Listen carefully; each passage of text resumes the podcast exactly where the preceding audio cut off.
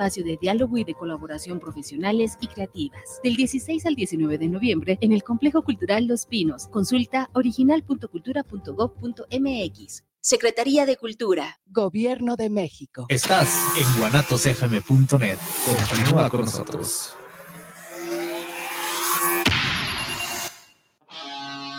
Atrevida, formal, divertida, única. ¿Cuál es tu estilo? Estela Boutique tiene la moda que buscas. Ropa importada y de línea que resalta tu belleza y personalidad. Comprueba nuestra variedad, calidad y precio justo. Te esperamos en Venustiano Carranza, número 696, en la Colonia Constitución. Nuestra línea telefónica está a tus órdenes. 9627-4131. Búscanos en Facebook. ST LLA-Boutique. Estela-Boutique. Estás en guanatosfm.net. Continúa con nosotros. Los comentarios vertidos en este medio de comunicación son de exclusiva responsabilidad de quienes las emiten y no representan necesariamente el pensamiento ni la línea de guanatosfm.net.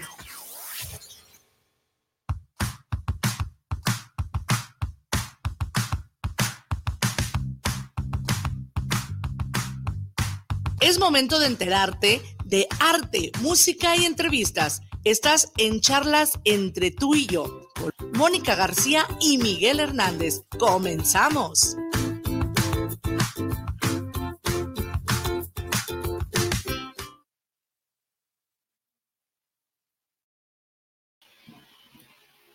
Hola, hola, ¿cómo están amigos? Muy buenas tardes a todos.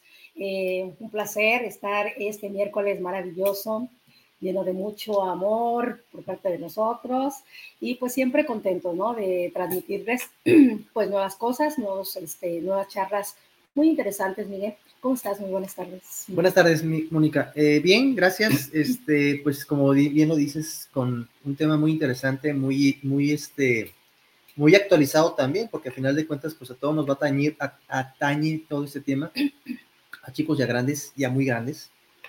Y pues también agradeciéndole también a, la vida que nos permite estar nuevamente con ustedes, estar transmitiendo, agradecer a nuestra casa, Guanatos FM, que es que nos da la oportunidad de estar aquí siempre, y al ingeniero Israel Trejo, que nos hace la tecnología que trascienda a fronteras. Así es, Miguel.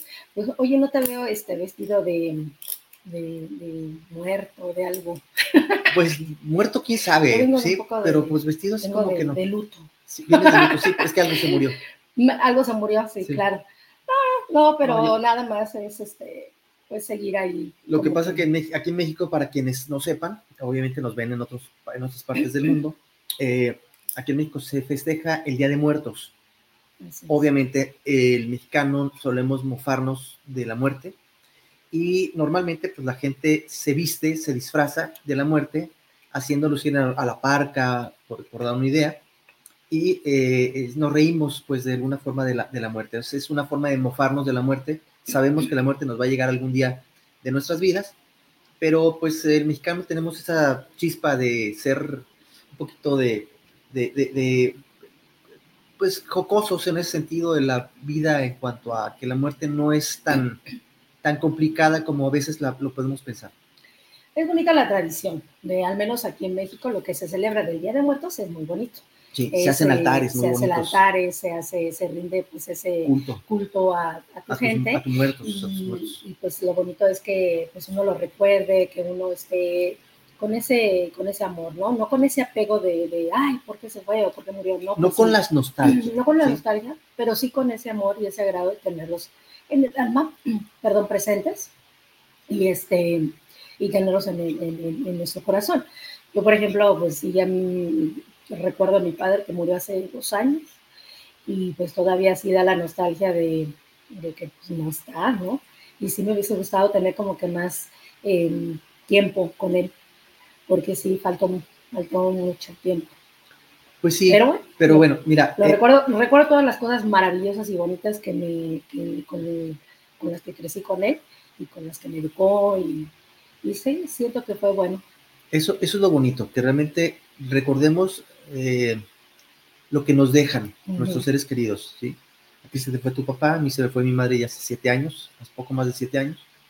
Entonces, eh, pues obviamente, bueno, uno recuerda muy, mucho a esos seres queridos, pero yo recuerdo, hablando de, mi madre, yo recuerdo a mi madre como era, era una mujer muy, muy, este, muy vanidosa, una mujer con muchas, este, muchas virtudes, con muchas virtudes. Eh, la extraño, por supuesto, como cualquiera extrañaría, pero... Es lógico, ¿no? Pues es la mamá. Lo que pasa que, pues obviamente no la tienes físicamente. la presencia física es la que más te pesa, ¿no? Que mientras tú la recuerdes o recuerdes ese ser, ser querido, jamás, jamás en la vida va a morir. Yo creo que la muerte no es, yo creo que la muerte del ser querido es cuando tú lo olvidas, no cuando se va. Exactamente. Sí, entonces, veamos que, que, ese ser amado, ese ser querido, siempre está en, en nosotros hasta el día último de nuestra vida para que si algún momento en este plano o en este próximo plano que llegáramos a trascender, pudiera existir alguna forma de conectarnos con ellos. Eh, recuerden que nosotros somos energía, nos volvemos energía. Entonces, pues siendo, siendo energía, pues creo que vamos a llegar a tener nuevamente ese contacto con ellos, no físico, sino energéticamente. Yo creo que sí. Y pues bueno, eh, estaba yo viendo, Miguel, algunas imágenes, pasando a otra cosa, estaba viendo unas imágenes donde pues yo no había visto el alcance y el percance de lo que había sucedido de, del huracán Otis, que bueno, para mí tiene otras cosas, ¿no? Ya ahí eh, donde todo es como medio complejo. Yo no sé si realmente sea la naturaleza o realmente sean cosas de, de, no saber o que uno ya sabe de lo que se está tratando, pues este mundo, esta vida, pues ya le está tomando así como que por dónde es la verdad, ¿no? Pero bueno, pero mientras tanto, este huracán, eh, este, pues sí hizo un, destrozo tremendo eh, que le afectó al estado de Acapulco, Guerrero, y donde, pues, eh, ¿qué podemos decir? Ya cuando te alcanza una desgracia, pues ya qué puedes hacer, pobre gente que, estuvo, que estuvo ahí, que todavía se ven imágenes donde pues se iban a comer y eso, y que vieron la tormenta y que no vieron que, pues sí, había viento y había por ahí, este, que se movían las palmeras, pero ya después se vino, eh, pues se fue haciendo más fuerte a tal grado que fue un huracán, este, ¿de qué? ¿De qué percance del 5, no? Esa es categoría 5. Lo, que pasa, lo que pasa que dentro de todo esto, eh, este fenómeno, cuando estaba en nuestro presidente hace, hace, hace eh, él unas mañaneras, digámoslo así, aquí para los que no sepan de, de otros lugares, es la conferencia todos los días a las 6 de la mañana. Entonces, a las 6 de la mañana él le, había notificado al presidente de la República de México, le había notificado que era una tormenta tropical. Posteriormente, eh, conforme fue transcurriendo este fenómeno, se convirtió en categoría 1. Nunca se pensó, nunca, jamás se pensó que en dos horas se pudiera haber convertido en categoría 5, porque eso, eso sucedió. En dos horas se convirtió en un poderoso huracán agarró al estado de Guerrero este, eh, totalmente desbalanceado porque pues e, era obvio, no desconocían, nadie supo, porque realmente ni, el sistema meteorológico en México, ni, ni, la, ni, ni, la ONU, digo, sí, ni la ONU, ni, ni, este, ni NASA, ni nadie supo el, de la magnitud de, esta, de, este, de este fenómeno, de este huracán tan poderoso, y que sí se sabía que iba a pegar en, las, en Guerrero, pero no se esperaba que fuera a pegar de esta categoría, número 5. Se esperaba un 1, un 2. Hasta un por, por donde de alguna forma se veía el proceso de esto natural que se daba. Jamás pensaron que en dos horas se pudiera ser, pudiera ser tan, tan, tan, este, tan fuerte, tan desastroso este huracán. Bueno, resulta que sí, obviamente, eh, se convirtió en huracán número 5 o categoría número 5 y pegó muy fuerte en, en Guerrero. En este, el cual pues obviamente hay muchos destrozos. Hay muchos centros de acopio para aquellos que quieran ir a, hacer eh, alguna donación de, productos no perecederos, eh, cobijas, incluso eh, pañales para bebés, productos de higiene para, para, para toda la gente de, de, Guerrero, del estado de Guerrero. seamos solidarios con ellos, la verdad, busquemos la forma de cómo ayudar. Yo no estoy diciendo que vayan y, compren una, una despensa, es quien pueda. quien pueda. Hagan, hagan, hagan, lleven un paquetito de, pañales o un paquete de, de, de este, de, de, de- o, un- o unos este, atunes enlatados, algo que no sea, que no sea perecedero, eh, eso les va a ayudar mucho a esa gente. Están Ahora- pasando situaciones muy complicadas. Algo que me habéis comentado hace unos días, que también algo se, eh, que no es menos importante, son las mascotas y Sí, que lleven alimento para las mascotas Sí. y a todo animalito que ande por ahí, sí, pues tener olvida. bastante piedad y, y ayudar a todo, ¿no? Sí, se nos olvida Este, mucho. Porque el gobierno, el gobierno está desde que fue la desgracia. O Sí. sea, aunque lo digan los- lo- las personas que están por allí, eh, que son amarillistas, que son de la oposición y que nos ha ayudado, nosotros sí hemos visto que el, el gobierno pues sí ha estado ahí al tanto, ¿no? Que Sí. se va a escapar de las manos varias cosas, pues no son, no son magos, son cosas que pasan y que todos tenemos que echarle ganas. Ayudemos también al gobierno a que nosotros, con nuestras acciones, que este, podamos hacer que la gente pues llegue todo eso, llegue a sus manos y que no llegue a copios donde, perdón, Pues, pero se ha visto cómo, cómo manipulan la información y eso lo resguardan y que piensan que el gobierno es, es, un- es tra- algo tremendo ahí, ¿eh? que sea transparente. Creo que, creo que, lo que a lo que tú que quieres referirte es que sea transparente lo que es todo el producto, todos los productos que se lleguen al, al estado de Guerrero, que no se queden para, para unos, unos cuantos, cuantos. para unos cuantos Y o luego por- se o- pongan, o se por pongan beneficiar o por beneficiar a unos cuantos, porque realmente todo Guerrero en general, en todas las esferas, hablo desde eh, este, personas eh, muy pobres o personas que tienen eh, los recursos, están, han perdido pues patrimonio, casas, este, em, eh, hoteles se han, se han destruido, en fin, está, hay un destrozo total y completo de este, de este estado, en especial en Acapulco. Pero Yo no, me, eh, yo no me imagino que busquemos- increíble, como dice una, perdón, Miguel, que dice una señora que en cinco horas, en cinco horas se te puede acabar la vida y- sí, y eso es lo que vieron.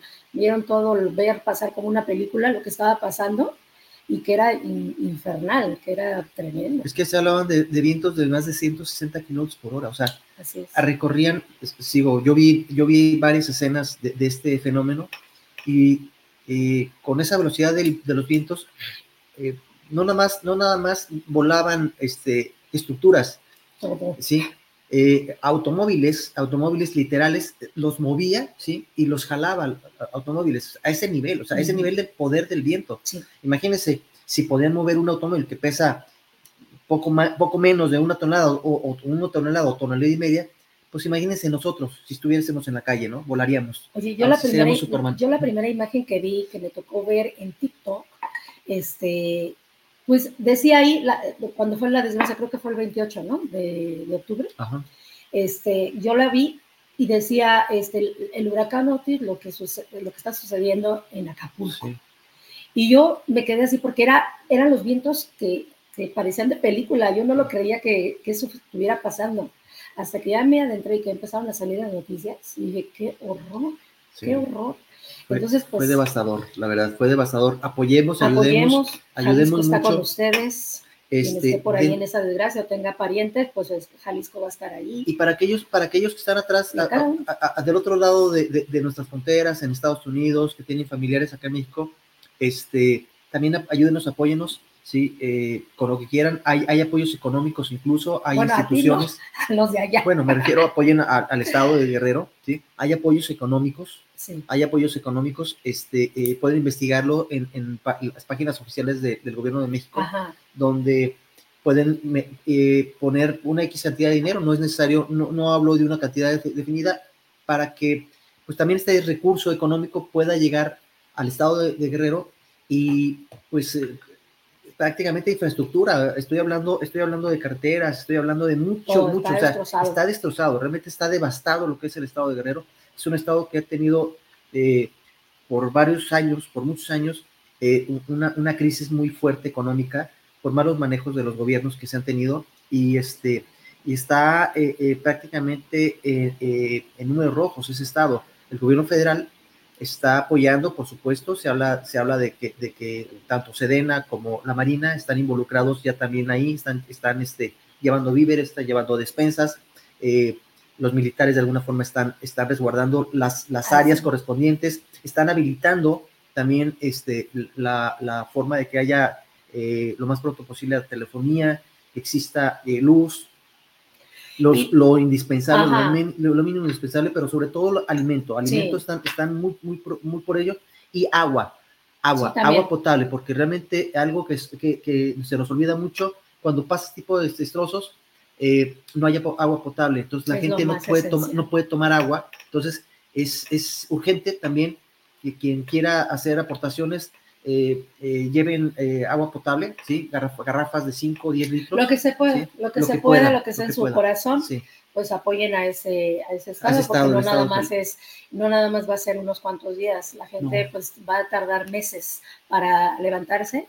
Y bueno, y entre, entre, pues entre más, entre tanta desgracia, pues también lo, para mí, lo, mi, consejo, lo que yo podría decir. Entre cifras, entre cifras extra, extraoficiales, Mónica se habla de, de que eh, para reconstruir a Guerrero se habla de alrededor de 15 mil millones de pesos. Sí. Sí, es mucho, pero ahí yo creo que em, a mí me gustaría ver la, destreza del gobierno, ¿no? Donde les va a tapar, yo creo que a mucha gente que está esperando pues la derrota de México y que estén eh, apoyando, apoyemos realmente al gobierno y apoyemos con nuestras acciones para no estar hablando de más, ¿no?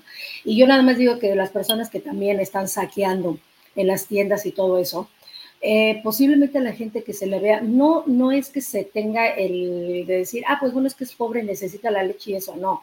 Está la gente desesperada, porque sí es obvio, ¿no? Que tengan una, una desesperación tremenda. Pero hay gente que se ha visto por ahí, que así con cadenas de oro y, que no se ven nada, nada mal, o sea, de, ¿cómo se le puede decir para no juzgar? Nivel, de un nivel que no, que no necesita saquear, está ahí robándose las pantallas, está ahí robándose lo que pueda del SAMS, de todo ese tipo de tiendas grandes, no se vale. Entonces, hagan realmente que esto lleve eh, a buenos términos y que, y que no se vean esas imágenes, porque es, eh, es de es feo ver así a las personas, ¿no? Eso es una mala, es una mala imagen internacional, ¿no? A final de cuentas. Sí, es una. Para, para, para nosotros mexicanos nos, nos, nos manchan, nos ven como, como rapiña, como rateros. Eh, y digo, no lo somos. Entiendo la desesperación de la gente, mas no justifico que por la desesperación se roben electrodomésticos. O sea, no le van a tirar mordidas a una computadora, a una televisión, a una lavadora, no sé, a este tipo de productos que realmente no les va a servir de nada en este momento, porque no hay energía. Ay, sí, pues son imágenes tremendas y pues bueno, apoyemos, apoyemos a Guerrero, ¿no?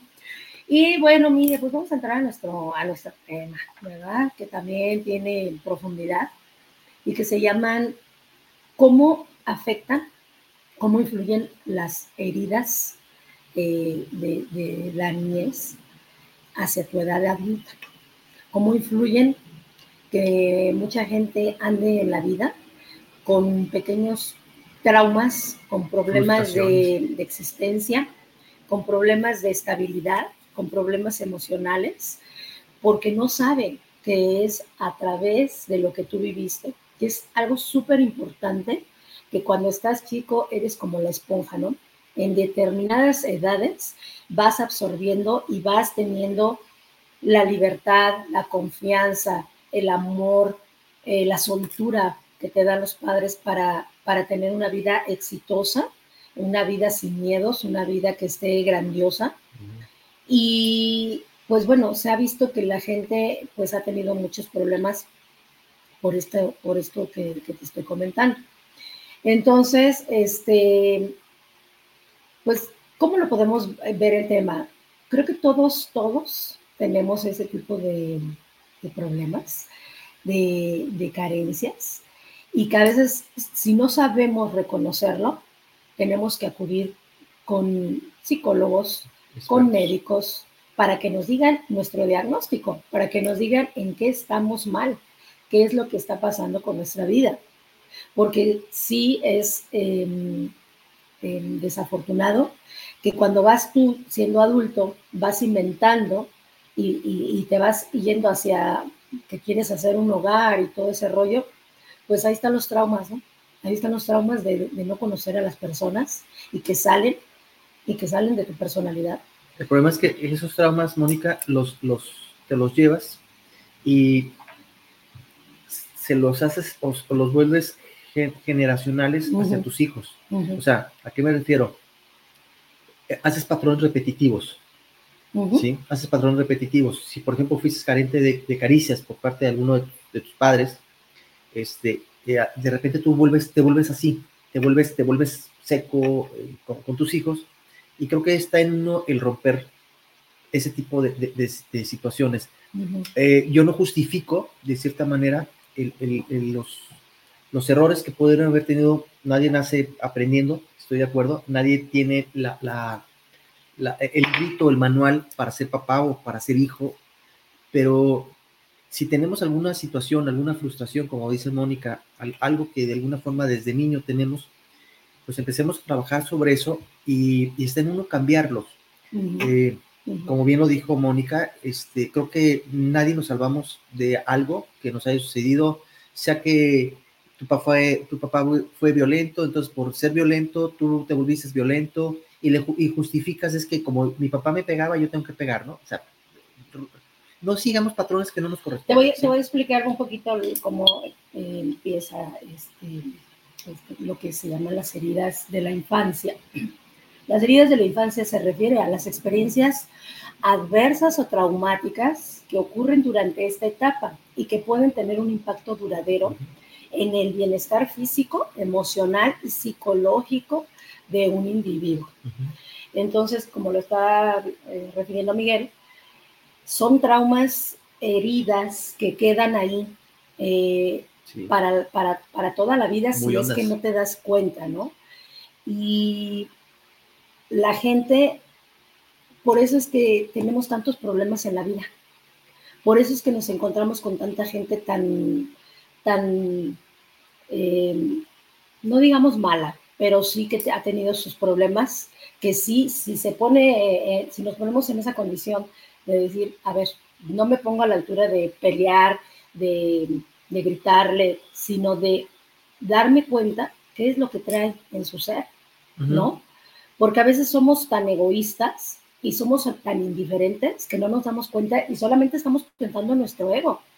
Solamente estamos pensando, eh, si vamos a un restaurante, atiéndeme, eh, compláceme y, y, se acabó. Y pórtate bien a ver si te doy una, una unas monedas, ¿no? De propina. Eh, Pero ahí es donde debemos de, ver. Por eso estoy diciendo, si la gente se diera cuenta cuando es uno indiferente, es cuando eh, todo pasa y no te das cuenta. Y solamente criticas y señalas a la gente que en ese momento trae sus, sus, sus, heridas.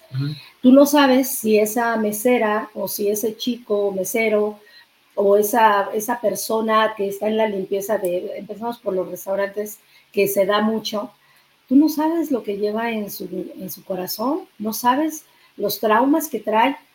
Hace poco me, me tocó ver en también en un, en, este, en un TikTok, en una imagen donde la chica es cajera y pues tiene una cara así de gigante, ¿no? Y está, este, pues así atendiendo rápido y llega una señora este, con ganas de molestar o con ganas de atiéndame, porque pues yo vengo a comprar, ¿no?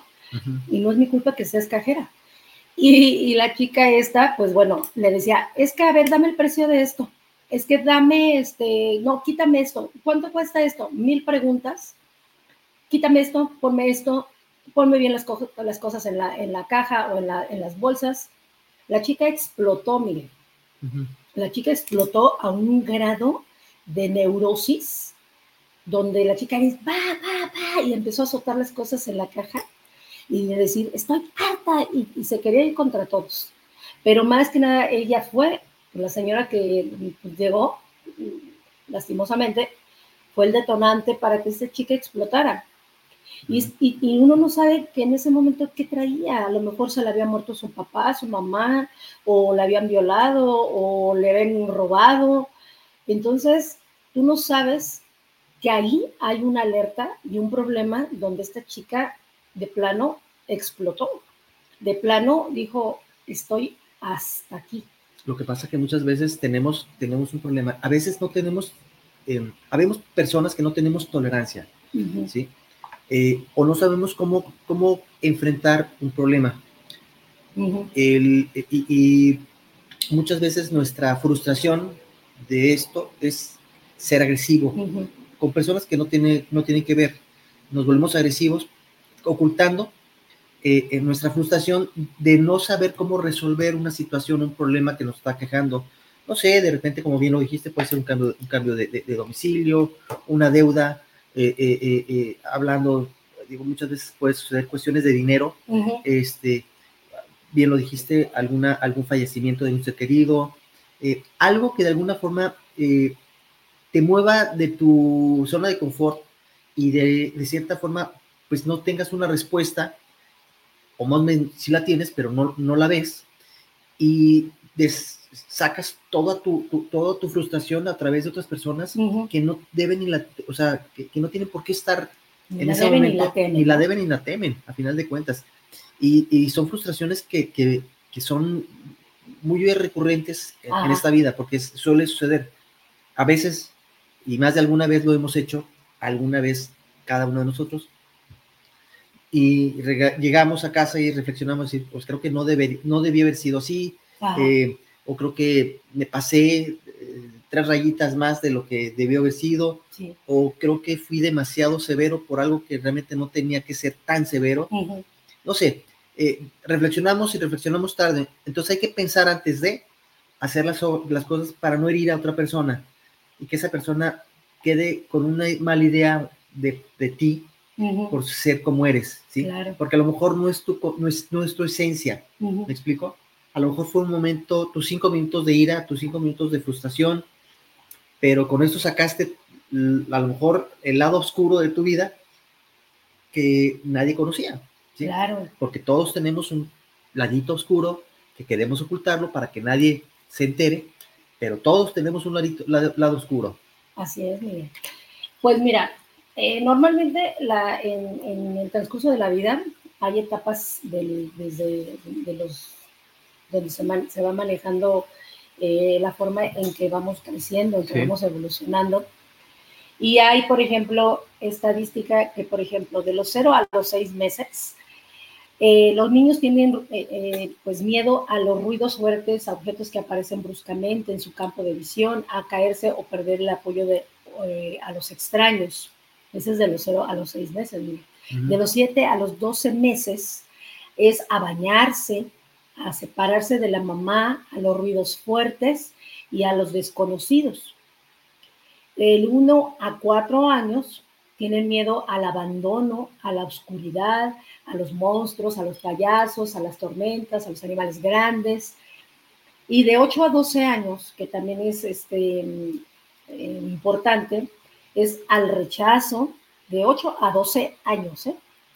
al rechazo, a la muerte, al fracaso escolar y a los, a los, eh, sus, a los suspensos.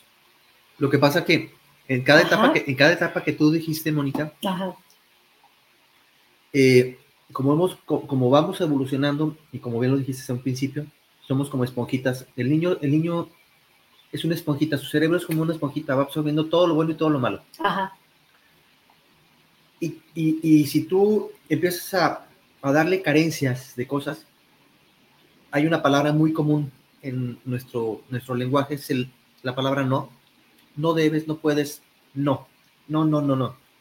Es una palabra de negación, es una palabra que termina frustrando a la gente porque, eh, o a los jóvenes o a los niños, que de repente dicen, es que tú no puedes ser esto, tú no eres apto para hacer esto. Tú no este, eres un buen estudiante, tú no eres, o sea, esa palabra te limita.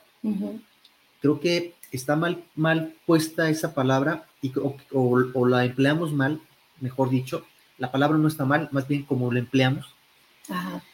Y creo que deberíamos de cambiar un poquito nuestra forma de emplear para la educación de nuestros propios hijos. Claro. Nuestros hijos tienen la capacidad de desarrollo, precisamente por eso son niños con etapa de desarrollo. Nosotros tenemos, nosotros que ya tenemos la etapa desarrollada, que se supone que somos más inteligentes que ellos y que tenemos más vida, pues hay que comprender que esa palabra de no puede influir mucho para bien o para mal dentro de la vida de ese niño adulta. Así es. Porque puede existir frustraciones, pueden existir el hecho de algo que puedes, que es muy común en, en, los, en los papás, en los padres, son las comparaciones. Es que tu hermano o tu hermana es mejor que tú, porque es mejor estudiante, porque mira, tu hermana se levanta y, y, hace, y hace, tiene su cama y tiene su cuarto muy, muy arregladito y todo esto. No comparemos. Tenemos ese mal, mal hábito de comparar a nuestros hijos. Nuestros hijos son diferentes, ¿sí? Uno tiene unas habilidades diferentes, otros tienen habilidades distintas, pero no comparemos, ¿sí? Creo yo que estamos haciendo mal, en mi punto de vista personal, hacemos mal hacer comparaciones de nuestros hijos, ¿sí? Cada uno tiene sus habilidades, cada uno tiene sus fortalezas, pero también tiene sus, debilidades, ¿sí? Tal vez la que es muy, muy, muy, muy de acomodar es una mala estudiante y tal vez el otro que no es, no, es ordenado es un excelente estudiante. Entonces, pongamos balanzas, ¿sí? Sobre las cosas y no, no, no señalemos o no eh, etiquetemos a nuestros hijos por sus acciones. Todo se puede cambiar, platicando, hablándolo, hasta que vean acciones. Las acciones empiezan por uno. Ajá. Sí, por uno, como padre. Pero estás de acuerdo que eh, son parte de los traumas que también traen nuestros propios padres, nuestros abuelos, y que es romper ese patrón y a donde la gente diga, a ver, si fui carente, o sea, si hubo carencia de amor, si hubo carencia de caricias, porque es sumamente importante el, el, hecho de dar caricias, el hecho de demostrarle a tu hijo que, que, lo amas, pues yo creo que para eso tenemos hijos, ¿no? No nada más es para de adorno, que son objetos, ¿no? Yo siento que son personas que tú traes al mundo para hacerte cargo de ellos y para hacerte cargo de sus, de sus, de sus acciones, de sus emociones. En cierta manera, eres responsable, responsable, yo siento que toda la vida. El otro vez yo veía también un, este, un, especial con eh, César Bono y le cuestionaron al señor, le cuestionaron una persona del medio que le decía, ay, es que, este, que él no se hacía responsable de cosas. El señor sacó la cara, César Bono, que es este actor, y le dijo, a ver, discúlpame, pero lo que tú estás diciendo es difamar. Lo que estás haciendo se llama difamación. Y si tú no sabes, pues no, no hables. Entonces el Señor dio, dice, para que, para que eh, comprendas, yo soy un padre em, pues aplaudible a las cosas que él le transmitió su papá de decir, si yo traje hijos es para haberles dado un patrimonio, para que mis hijos puedan disfrutar. Puedan disfrutarlo en vida y porque se me da la gana. Y si puedo, darles a cada uno de mis hijos, así él vivió. A él se lo dieron, a, César Bono, y César Bono tomó esa buena acción que su papá le inculcó para dar esa, eh, tener ese pensamiento de darle a sus hijos, a cada uno, una casa. Dice, yo pude con todo que digas, bueno, ¿y cómo? Con todo, ahorrando, eh, echando el último suspiro. Mis hijos, mis tres o cuatro hijos, tienen cada quien su casa porque su papá se las proveó, se las proveó. Entonces, a mí se me hace una idea excelente porque le estás dando la confianza a tu hijo y porque es como una forma de pensar de, de, cada uno, de qué bonita acción. Y así deberíamos de ser los padres. ¿Por qué? Porque traemos hijos para, para amarlos, para tener nuestro hijo porque es nuestra carne, nuestra esencia, nuestro todo, nuestros genes. Y ahí es una forma tan bonita de decir, pues no es que se lo des así, ay, pues gana, ah, porque dice, yo, no, ya no, yo nada más compré una casota para vivir ahí en familia. Sí, es tu forma de pensar respetable, tu casota, pero yo compré cinco casitas para mis hijos. A lo mejor no serán tu, como tu casota, pero les di a mis hijos a cada uno, le di su casa. Y a mí me encantó, me encantó su forma de pensar de César Bono y lo aplaudo, porque normalmente los padres no hacemos eso, porque también depende de cómo nos vaya la vida, es lo que les estaremos dando a nuestros hijos. Pero de ahí, de, ahí yo desde ahí vi el amor tan profundo de, de decir, qué, qué padre que tú les des a tu hijo, ya le hayas dado esa comodidad, ahora solamente trabaja, ahora solamente despega, ahora solamente tienes el camino para que tú seas un profesional o lo que quieras ser y generar tu dinero económico. Y ya, y tu conciencia queda limpia de decir, Yo ya Es no que- tengo más. Es que fue una herencia, una herencia en vida, empezando por ahí. Fue una herencia en vida. El- y les deja, les Y la demostración de amor. eso, Miguel, no, y les ¿no? deja, y les deja una, una, una, eh, una enseñanza a cada uno de sus hijos, donde, pues, eh, lo material es importante ¿sí?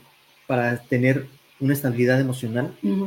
El hecho de tener una vivienda, pues, obviamente, pues, eh, es muy, muy gratificante porque, pues, te, te, te, te facilita mucho el camino eh, eh, para, para poder ser algo, ¿no? O sea, como bien lo dijiste, no es lo mismo que, que, que trabajes para pagar renta, comida y esto y lo otro, porque de, de repente no vas a alcanzar, no te, no te va a alcanzar el dinero, porque una renta, a final de cuentas, pues, es dinero tirado, ¿sí?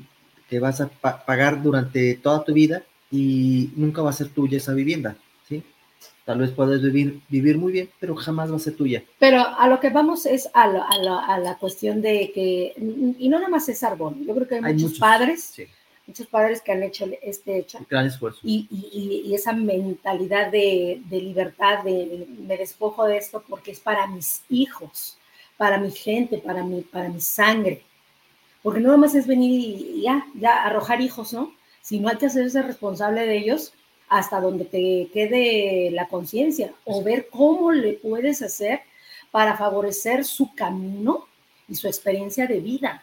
Porque entonces si yo me pongo en el plan de decir, entonces no tengas hijos, ¿no? Es que los no, hijos- traen- no traigamos hijos a sufrir, a que carezcan, a que tengan todos estos traumas desde su infancia y se va hacia, fíjense, las heridas de la infancia pueden adoptar muchas formas, como el abuso físico, el abandono emocional, el divorcio de los padres, la violencia doméstica, la negligencia o el trauma debido a la pérdida de un ser querido.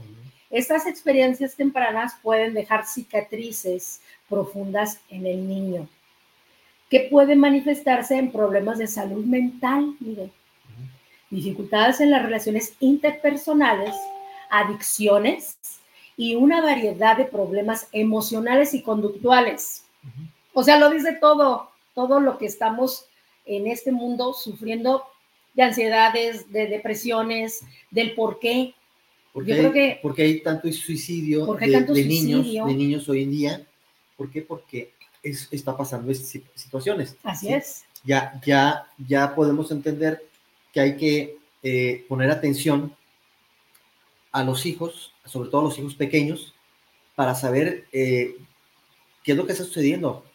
Y sobre todo, como lo dijiste, Mónica, este, la, las adicciones. A veces nosotros padres no nos damos cuenta eh, qué es lo que hacen los- nuestros hijos y con quiénes se están juntando. Ajá. Si realmente con las personas que se están juntando son, son jóvenes sanos o son jóvenes que influyen o están influyendo mucho en, en involucrarlos en cosas que no deben de ser. Obviamente hablo de drogas, ¿sí? Que, oye, pues mira, prueba la droga ter- sultanita tal, porque te- esa te va a ayudar y, y te vas a sentir mejor. ujú. Y te están enganchando para que te, te- te vuelvas este, adicto a, a alguna sustancia, la que sea. Ujú. realmente tenemos nosotros, los papás, la, la obligación y la responsabilidad de cuidar el bienestar de nuestros hijos mientras estén bajo nuestra tutela, sobre todo los jóvenes y los chicos. Hablo de una edad temprana de entre 12 a los 15 años, que es una edad muy complicada, de, de- de- de- la, que es la pubertad prácticamente, donde tanto el hombre como la mujer está buscando una identidad, está buscando eh, el, el hacerse notar como, ya no como un niño, sino como un, un joven, como un hombrecito, como una damita, y están viendo la posibilidad de hacerse notar. A veces, a veces, eh, eh, sin querer, ellos nos avientan el foquito rojo y nosotros papás a veces no vemos ese foquito rojo, ¿sí? Eh, a veces queremos que, ah, estás, estás mal, está loco, déjalo, déjalo, este, está loco, ¿sí? Y, y, y, y lo damos, le damos el avión, como dicen, dice la chaviza, como dice el personaje de, de un programa de aquí en México, eh, le damos, le damos el, el- el avión, me refiero, los dejamos pasar Sí, y creo que no está bien, creo que hay que poner atención a, atención a las señales que nos dan nuestros hijos. El sumamente. por qué para evitar precisamente una desgracia. Sobre todo eso es importante. E, todo se puede arreglar, pero la vida no. ¿sí? un, joven que, de alguna forma entra a, adicciones se puede rehabilitar, pero la muerte no se rehabilita, la muerte se pierde y se pierde el ser querido. Así es. No, no, no propiciemos a que ese ser querido o ese hijo se nos vaya de nuestras manos por negligencia propia de nosotros como padres. ¿sí? Son las frustraciones y, queda, y nos va a quedar como frustración a nosotros como padres si un hijo se nos muere, porque vamos a decir, híjole, se me murió porque yo no hice nada por él, ¿sí? Porque no escuché, porque no lo supe guiar, porque, porque me dediqué a trabajar, a darles todo lo económico, pero no les di amor, no les di cariño, no les di dedicación, ¿sí? Porque los aparatos, las redes sociales, porque esto y por lo otro, me, dejé influenciar demasiado por esto. pongamos atención a nuestros hijos, sobre todo los adolescentes. Fíjate que eh, hay, algo importante donde luego la gente no entiende, que ya lo dijo también nuestra psicóloga Marta. Hay que hablar. le mandamos un saludo. Muchos saludos, Marta. Hay que hablar, señores, señoras. Hay que decir y expresar, por mucho que digamos, es que mi papá nunca me dio un afecto. Y sí, o sea, se sabe que antes pues, los padres eran muy cerrados, muy duros, porque pues se supone que había más ignorancia, se supone que había más, no había tanta información de cómo tener esa, ese, ese, ese, amor, ¿no? Ese, ese, esa relación entre los padres y los hijos, sino que llegaba el, el, el papá desde los años que digamos 60, 70, donde estaban pues descubriendo la libertad, donde estaban descubriendo la, la, represión. represión y donde ellos estaban movidos por la, igual, por un papá eh, súper duro, súper que te decía, es que mi papá, porque ahora lo veo con mucha gente y del medio también del espectáculo, donde dice, es que mi papá nunca me dijo, te amo, mi papá nunca me abrazó, mi papá no, y, y es algo tan notorio y tan triste porque los artistas empiezan a llorar, la gente empieza a llorar con los psicólogos, empieza a ver esa, ahí e, es donde está la tensión de decir, ahí está tu trauma, ahí está tu herida. ¿Por qué? Porque es algo que te dolió, algo que a lo mejor se quedó ahí resguardado, algo que ya no, eh, no recordabas, pero que lo vuelves a, a, este, a sentir, a recordar, a revivir. a revivir, y es algo que te estremece, es algo que te sientes eh, frustrado porque dices, esto fue lo que me dañó, esto es lo que hace que no haga que yo progrese. Entonces, por ese amor, por esa carencia de ese padre, ese papá debió haber visto, porque tampoco somos unos ignorantes o tampoco es de, ay, es que no, no, es que yo no supe. En algún momento debe haber una conciencia donde te dice, despierta, ¿qué estás haciendo con tu hijo? Y si no te gusta la conducta de tu padre, por ejemplo, en tu caso, en mi caso, si no nos gusta una conducta de nuestro padre, ¿por qué en ese momento no lo hablamos? ¿Por qué en ese momento no lo expresamos? Claro, ahí viene algo más, que son los miedos. Miedos de por qué te quedaron o tienes esos miedos a hablar, a transmitir. Es, es, complejo mi... Fíjate, hablando de eso que acaba de decir Mónica, yo no, yo no justifico que un padre que porque no le dieron amor no puede dar amor. Creo que, creo que no. Creo que es si no quieres porque no, porque no quiere. Si no, si, no lo das porque no quiere, perdón. Porque no quiere. Porque, perdón, perdón que lo diga, yo también, yo, yo también, yo también vengo de una familia donde eran muy cuadrados. Eh, mi padre platicaba o nos platicaba que su mamá era muy, muy seca con él, que eh, no era cariñosa con él, pero ¿por qué no romper patrones? Es a lo que yo, a lo que yo voy, ¿sí? O sea, mi padre se, convirtió de cierta manera como mi, como mi abuela, este, y, fue un poco duro, un poco parco, o muy parco con nosotros, eh, sobre todo con los varones. Este, y, y, fue, fue muy, muy, este, ¿cómo puedo decir? Yo en lo particular, yo puedo decir, yo, yo yo, sus formas de caricias era una palmada en la espalda y era mucho decirlo, ya era, ya era, un, ya era, un, ya era una caricia, ya era un, ya era un cariño, ¿sí? Ya era un cariño. Entonces, eh, yo rompí ese, ese patrón. Por eso, por eso estoy hablando, por eso estoy hablando. Es, si yo hubiese querido seguir los patrones de mi padre y de, mis, y de mi abuelo y de mi bisabuelo, hubiera sido igual que ellos. Parco, este, no dedicarles, no decirles a, mis hijos lo mucho que uno ama a sus hijos, el expresárselos, el decírselos, el, abrazarlos, el besarlos, el sentirlos y el que sientan ellos que, que yo como padre, no por ser hombre, no tengo el derecho de, abrazarlos o de besarlos o decirles te amo. Claro.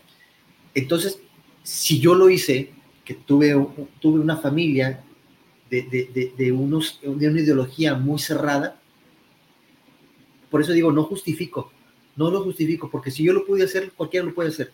Es cuestión de convicción, es cuestión de querer hacer las cosas de una forma diferente. Es romper patrones. Yo siempre he dicho, y lo han dicho muchos psicólogos que han estado aquí en nuestros programas, rompan patrones, no caigamos en el mismo juego eh, eh, sistemático de, de, nuestros ancestros. Hagamos que la diferencia sea diferente. Si a ti te dijeron, es que vas a ser un inútil, vas a ser un inútil toda tu vida, que vas, a ser un inútil, realmente quieres ser un inútil, vas a hacerlo. Sí, no es porque te lo dijeron, es porque tú ya te mentalizas que sí vas a ser el inútil. Te muestra que no eres el inútil. O sea, cambiemos la perspectiva distinta y digamos, no soy ningún inútil. Y no te lo voy a demostrar a ti, me lo voy a demostrar yo. Porque no se trata de demostrarle a, la gente, ni a tu padre, ni a tu madre, ni a tus hermanos. Demuéstrate tú qué tan capaz eres. Sí. ¿sí? A pesar de que todo mundo en tu familia te dijeron que tú no valías nada, que tú no eras nada, que tú no ibas a salir nunca adelante. ¿Por qué? Porque sin tu papá o sin, tu, sin el apoyo de tu familia no ibas a hacer absolutamente nada. Soy, un, soy, soy, soy una verdad eh, eh, actual en base a, esto, ¿sí? Mis padres fueron, mi, padre fue muy autoritario, ¿sí? Entonces, eh, yo rompí muchos esquemas de lo que mi padre fue yo dije, yo no me quiero parecer en nada a él. Y perdón que lo diga, y a lo mejor me escucho muy egoísta, pero es la verdad. Por ejemplo, eso que estás diciendo, creo que resuena con muchos, ¿no? Y a lo mejor los que estén viéndonos o, escuchándonos, mándenos su opinión, mándenos cómo lo vivieron ustedes, si es que tienen algún trauma o una herida, porque no necesariamente todos tienen que estar traumados, ni con heridas. o sea, hay gente que está súper, súper bien. bien. ¿Por qué? Porque pues, ¿a qué se deba? Pues yo creo que a todas las bases sólidas, como, que, como lo es el amor, como es la comprensión, como es la lealtad, como lo es eh, todos los valores que un padre te da para que tú salgas adelante, ¿no? Porque hay padres, Miguel, hay gente que, que tenemos esa, esa, esa, esa cuestión donde, ok, si era duro el papá, o sea, hay gente que era dura, o la mamá, de no expresar, pero no es que sean, no fueran malos, sino también no podían o no, no, no podían. ¿Por qué? Porque se les hace esa media dureza de decir, ay, es que si yo te digo te amo, puede ser que me veas la cara de, de ¿cómo se le llama? De, de, gente que, de esa gente que no puede luchar. O sea, que es, ay, es un, mi papá es un engengue, digamos, ¿no? Sí, mediocre. Un mediocre, ¿no? Que te vean este, de ese, no con ese potencial y tenías que tener esa autoridad para hacerte notar de que tenías que, respetar al papá, ¿no? O decir, yo conocía gente, a tíos y a, a, mi a mis abuelos, bueno, a mi abuelo materno no, pero sí a mi abuelo paterno, donde uh, era rudo así, pero siempre vi la delicadeza o lo que le quería transmitir a sus hijos, que a pesar que, que fueron mm, hombres, todos mis tíos, eh, eran machistas, pero en ellos yo nunca vi eh, eh, que fueran duros, sino hicieron una familia en base a lo que ellos podían, de lo que ellos tenían en su ser y sus herramientas, ¿no? Y eso es querer, porque si tú, si hay un patrón de que, ok, que está, es duro esa persona, no te lo dijo, pero sabes por sus acciones que es bueno, que no es una persona, o sea, le estás tomando el ejemplo bueno a ese papá, ajá, a que realmente tengas un padre autoritario, que malvado, que te pegó, que te insultó, que te humilló, ahí no se vale, Miguel. creo que ahí ya estaba dañado el papá y sí fue como un errorzazo de decir, este, ¿cómo es que pudiste tener hijos, no? Es como, es como, por ejemplo, voy a poner ejemplos muy simples. Eh, y, todas las personas que más o menos eh, son, son eh, contemporáneas mías, nuestros padres eran, tienen una ideología muy diferente de disciplina, ¿sí? De disciplina. Y su disciplina era a base de golpes. Su disciplina era a base de, de, de no de reprimendas, realmente de golpes. Ah, la palabra que se, perdón, el, perdón que te interrumpa. La mala palabra que se me olvidó fue la de, de no, es de que el papá lo vieran débil. Débil. Esa es la palabra. con debilidad. Sí, bueno. Entonces, eh, era, eran autoritarios a base de, de, golpes, ¿sí? A base de. de, hacerse notar. De, de tener, de, nosotros hijos tenerles miedo. Claro. De hijos tenerles miedo. No debo de hacer esto porque mi papá me va a pegar, ¿sí? o sea, literal, literal. Y eso te lo, lo, puedo afirmar, eh, cuando menos mi generación, ¿sí? No creo que ningún papá haya sido así de violento, porque es la verdad. Eh, que hoy en día, afortunadamente, no existe eso, que tampoco no estoy tan de acuerdo que no exista, porque a veces hay jóvenes que necesitan de veras darle tres, cuatro o hasta diez buenos este, cachetadas para que sepan que, la autoridad la tiene el padre y no ellos, ¿sí? Que es otro problema, es otro problema que hay y es otro fenómeno que se ha dado, que ahora, ahora eh, los hijos tienen más autoridad que los propios padres, ¿no? O les hemos dado más autoridad, pero bueno, es otro mm, tema. Sí, pero yo difiero ahí, Miguel. O sea, no, no, no se tiene que recurrir a, no, no, no, no, ni un golpecito. No, pero, pero los hijos, los hijos ahora con la, con la, con la mano en la cintura te pueden gritar y te pueden ofender y te pueden estar diciendo cosas o mil cosas y yo no me muevo el caso. ¿Alguna vez tú le dijiste a tu papá alguna mala palabra? No. ¿Y qué, iba, y qué, qué hubiese sucedido si lo hubieras hecho? Ahí va la chancla. Hubiese sucedido eso, hubiese sido una agresión de tu... respétame, ¿sí? Claro. Hoy en día no, hoy en día los jóvenes te dicen una majadería y ¿qué hacemos nosotros? Agachamos la cabeza. Eso respétame, ¿sí? Pero bueno, ese es otro asunto muy, muy distinto. En mi generación, era, era una situación autoritaria, era un decir no cuando yo, cuando yo pedía permiso para algo, para ir al cine, simplemente, era un no vas, no, hay, no había explicaciones, era un no, no, ¿sí? Por eso hablo, hablé hace, hace un momento de la, la famosa palabra no, mal empleada, ¿sí? puede ser frustrante para la persona. Yo no digo que yo esté frustrado, estoy diciendo que, que en vista de cómo yo viví en mi juventud, en, mi en mi experiencia de niño, joven, vi cosas que a mí no me gustaban de mi padre, ¿sí? específicamente de mi padre, porque mi madre, pues abnegada también, porque ella no tenía voz ni voto, ¿sí? desafortunadamente, ella dejaba que él fuera violento, porque esa es la verdad, era violento contra nosotros, contra sus hijos, y que, y que fuera su autoridad. Entonces, eh, tomando en cuenta todo esto que yo viví, yo dije es que yo no debo de parecerme a él, yo no tengo que seguir patrones a lo que, a lo que él mencionaba hace un momento. Yo no tengo que golpear a mis hijos para hacerme notar que puedo tener, tener la autoridad, ¿sí? Es más, yo cambié mi autoridad de una forma diferente. Yo los castigos yo no los hacía, yo a mis hijos les decía, y si sabes que hiciste mal, sí, ok. ¿Qué castigo te pones tú? Yo no te lo voy a poner. Ellos solitos se ponían su castigo, el tiempo se lo ponían ellos. ¿Qué es lo que yo hacía? Les daba la autoridad a ellos, que ellos supieran de su error y, ellos pudieran entender que no estuvo bien hecho en ese momento para que no volvieran a caer en ese mismo error. O sea, cambié mucho la estructura, por eso digo que yo no quise ni quiero, ni deseo jamás en la vida parecerme a mi padre. ¿Cómo obtuviste esa, ese pensamiento de decir que no querías? O sea, porque tuviste una conciencia, se te abrió la conciencia, o cómo lo hiciste. La verdad es que no sé, yo, yo creo que desde muy niño este, eh, tenía muy clara lo que quería, lo que no querías que sucediera, ¿sí? Eh, en mi familia existieron comparaciones, a mí me compararon mucho con mi hermano, creo que fue un error por parte de mis padres, ¿sí? por parte de mi padre y de mi madre fue un, fue un error, fue un error, porque yo no le quito mérito la capacidad de mi hermano, pero no me desmerita la capacidad que yo tengo tampoco.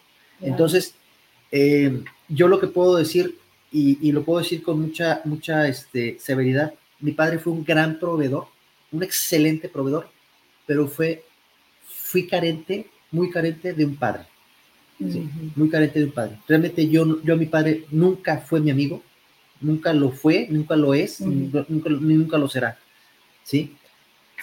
Que yo esperé algún momento de la vida que fuera mi amigo, poder platicar con él como amigo, poder salir, y poder salir con él a tomarme una copa con él. Como he visto a muchos, a muchos eh, compañeros, ex compañeros míos o amigos míos de mi edad, que de repente, oye, pues yo me fui con mi papá a echarme una copita, que esto y lo otro.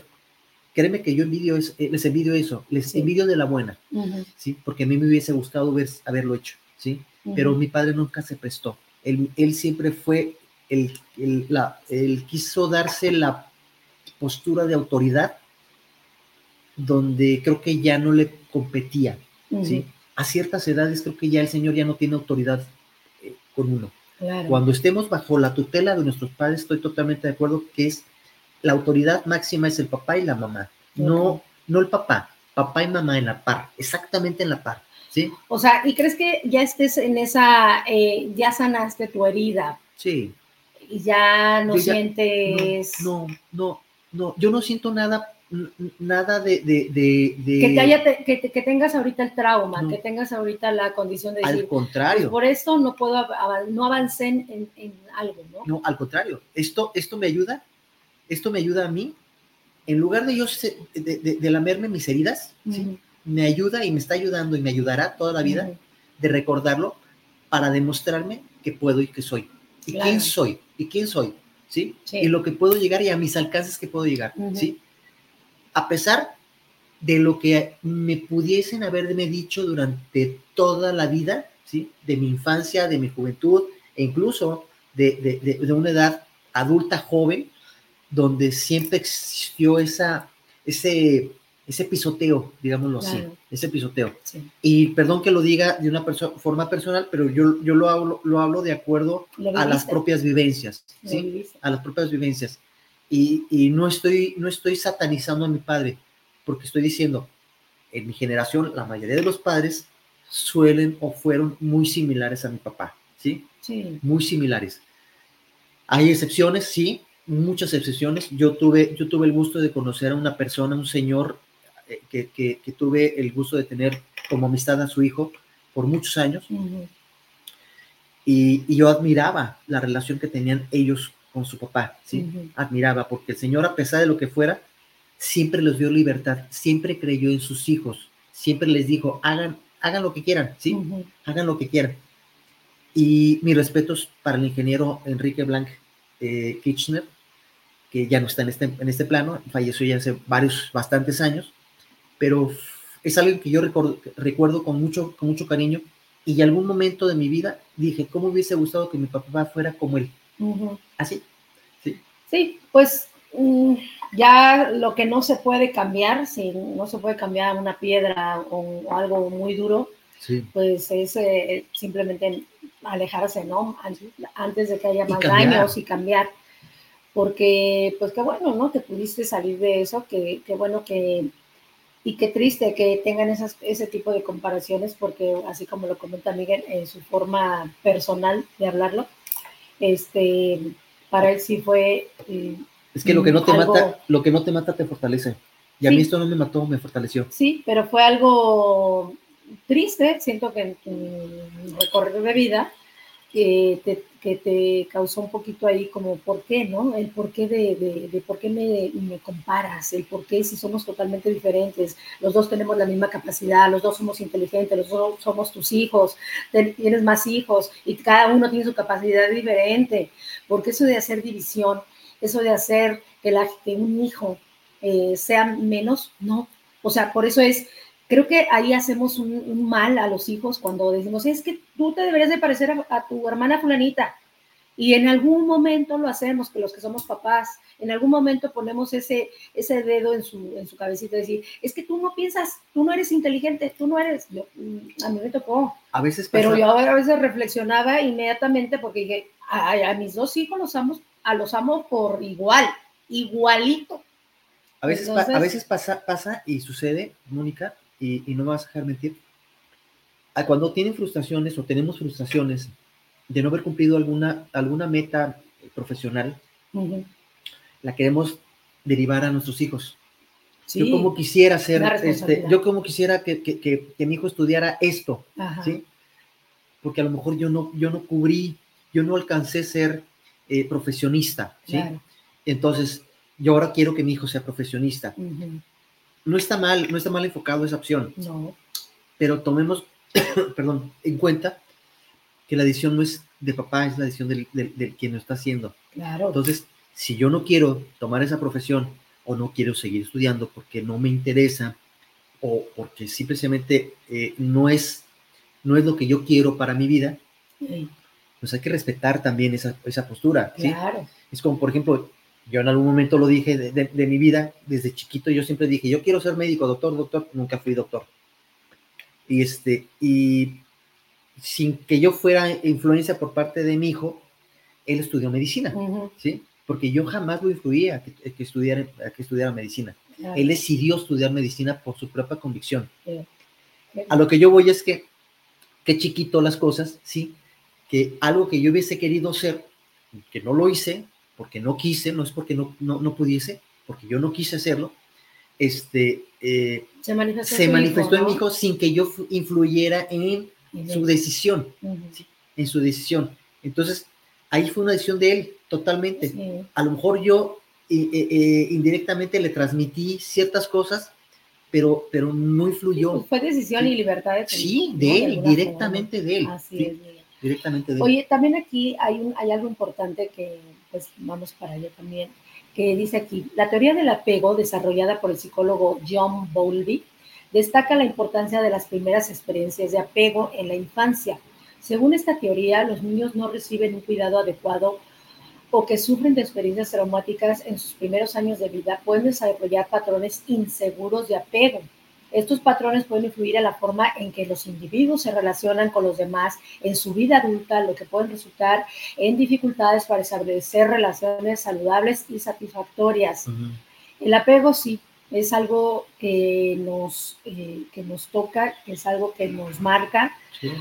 Yo podría decir que sí sufrí de eso. eh, cuando yo fui, eh, he ido al, al psicólogo que ahora que lo manifesté, sí fue uno de mis puntos donde yo, yo no comprendía el hecho de que mis papás y, de, muchas personas ¿no? que se pueden identificar de esto, yo no, yo no podía saber eh, por qué mis papás tenían tantas horas afuera en casa, tantas porque no me explicaron, hoy tengo que trabajar, tengo que traer para la comida. En ese tiempo, cuando yo era chiquita, yo me tenía que estar concentrada con mis abuelos paternos, con mis tíos y con la presencia de mi hermana, mi única hermana.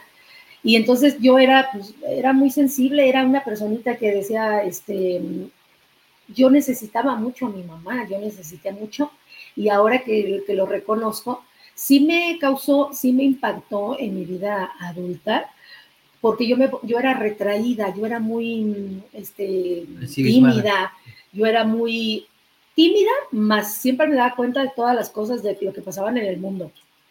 Pero me llegaron a decir muda, me llegaron a decir este, que estaba yo, ¿cómo se dice? Cuando tienes esta, ese déficit de atención, que yo tenía este, otra, otra cosa donde los hijos se quedan ahí. por mis acciones, porque mi rebeldía era de, ah, pues ahora me comporto porque como no estuviste, porque como no estás, pues ahora me comporto así. Y solamente, pero es una forma de llamar la atención a los Hasta papás. autista, ¿no? Autista me, también me decían y, y loquita, ¿no? Pero ¿cuál loquita, no? Si no eran mis carencias que yo tenía y de cuando yo veía a mis papás, de verdad lo digo de corazón, para mí era de, ah, ya llegaron mis papás, me sentía protegida, me sentía cuidada, me sentía eh, eh, con esa luz de decir, ah, mi mamá va a cocinar, la casa llena de, de amor y de, y de, aunque venía mi mamá de trabajar y venía con todos De sus genio, ¿no? problemas, pero hacía la comida para sus hijos, o sea, eso sí nunca faltó de a mis papás irresponsables. Pero sí el hecho de que no hablaban tanto de decir, es que yo tengo que trabajar, tengo que-", hasta que después, hasta que después se cansan los padres de las situaciones de la vida, Y empiezan los problemas a gritarse y, el, no saber por qué están los problemas de, la familia y empiezas a ver por qué se pelean, por qué esto, por qué aquello. No comprendes, no comprendes todas esas acciones si no se te dicen, si no se te manifiesta, si no te hacen partícipe del por qué están gritando, del por qué se van a separar, del por qué se van a divorciar, del por qué em, tienes tantas dudas en ese momento, ¿no? Todo lo tienes que estar descubriendo en forma de, llegar a la escuela y que te explicaran por medio de un libro, ah, pues en esto, ah, pues ya supiste de la menstruación, ah, pues ya supiste del por qué esto, ¿no?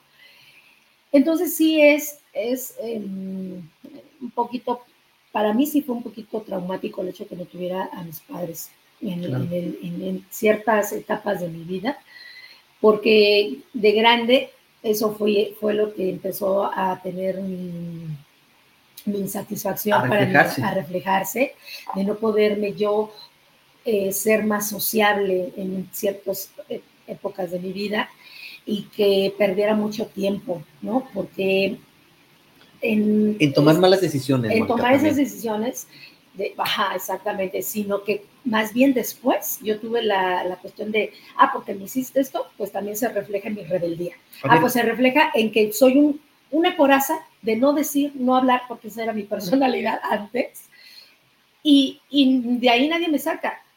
Pero imagínate todo lo que yo me estuve comiendo, tragando, para, y no saqué hasta que llegué a ir con los psicólogos, ¿no? que, te ayudan, que te, que te dan ese ánimo y todo ese rollo. Por eso tenemos tantos problemas en la vida de, de esas relaciones interpersonales, porque no sabemos cómo llegar, no sabemos si nos van a aceptar, no sabemos si nos van a, a, a juzgar, a criticar, a señalar, y son miedos tremendos, son miedos que decir, pues mejor me quedo acá retraído para que nadie me haga daño, para que nadie me diga nada. Y una forma es, sí, o sea, de quedarte ahí sin que te hagan daño, Miguel. Sí, de hecho, inclusive a veces tomamos las más malas decisiones cuando estamos, cuando estamos, cuando estamos ya en una etapa, etapa, adulta. Muchos, muchas de las mujeres, ¿sí? Eh, eh, huyen de las casas eh, saliendo de una forma, digamos, fácil, ¿sí? con, con, con el famoso matrimonio, me voy a casar porque ya no aguanto a, mi papá y mi única salida es salir del yugo de mi, papá casándome. Entonces me voy a casar. Pero se está casando no por amor, se está casando precisamente de salirse por el, por el yugo del papá que es tan enérgico, ¿sí? Entonces, para no sentirse con, esa, con eso, cometen, en este caso la mujer comete el error, el garrafal error de casarse no por amor, casarse por salir de, la casa. ¿sí? Entonces entras a otro problema diferente, porque tu pareja, el cual no quieres, entonces va, van a empezar a tener conflictos, problemas, situaciones, ¿sí? Porque la vida de casado es totalmente diferente, ¿sí? Ok, sales de un, sales de un, vínculo familiar de, padre e hijo, pero, entras, pero a entras a otra, ¿sí? A otra y a otra tal vez igual, similar, parecida, ¿sí? O donde, que lo rompas. Donde, donde, donde la pareja, donde el hombre puede ser, dependiendo, porque vuelvo, vuelvo a lo mismo, si no, te, si no conocemos a tu pareja, ¿sí? si no conoces a tu pareja cómo es, y lo único que te está dando es la parte bonita de su pareja y no, te está, no, no, has conocido la parte oscura de él, de si es posesivo, si es narcisista, si es, si es una persona este, eh, eh, con, con, ciertos hábitos este, distintos a los tuyos, ¿sí? costumbres distintas a los tuyas, eh, ¿qué va a suceder?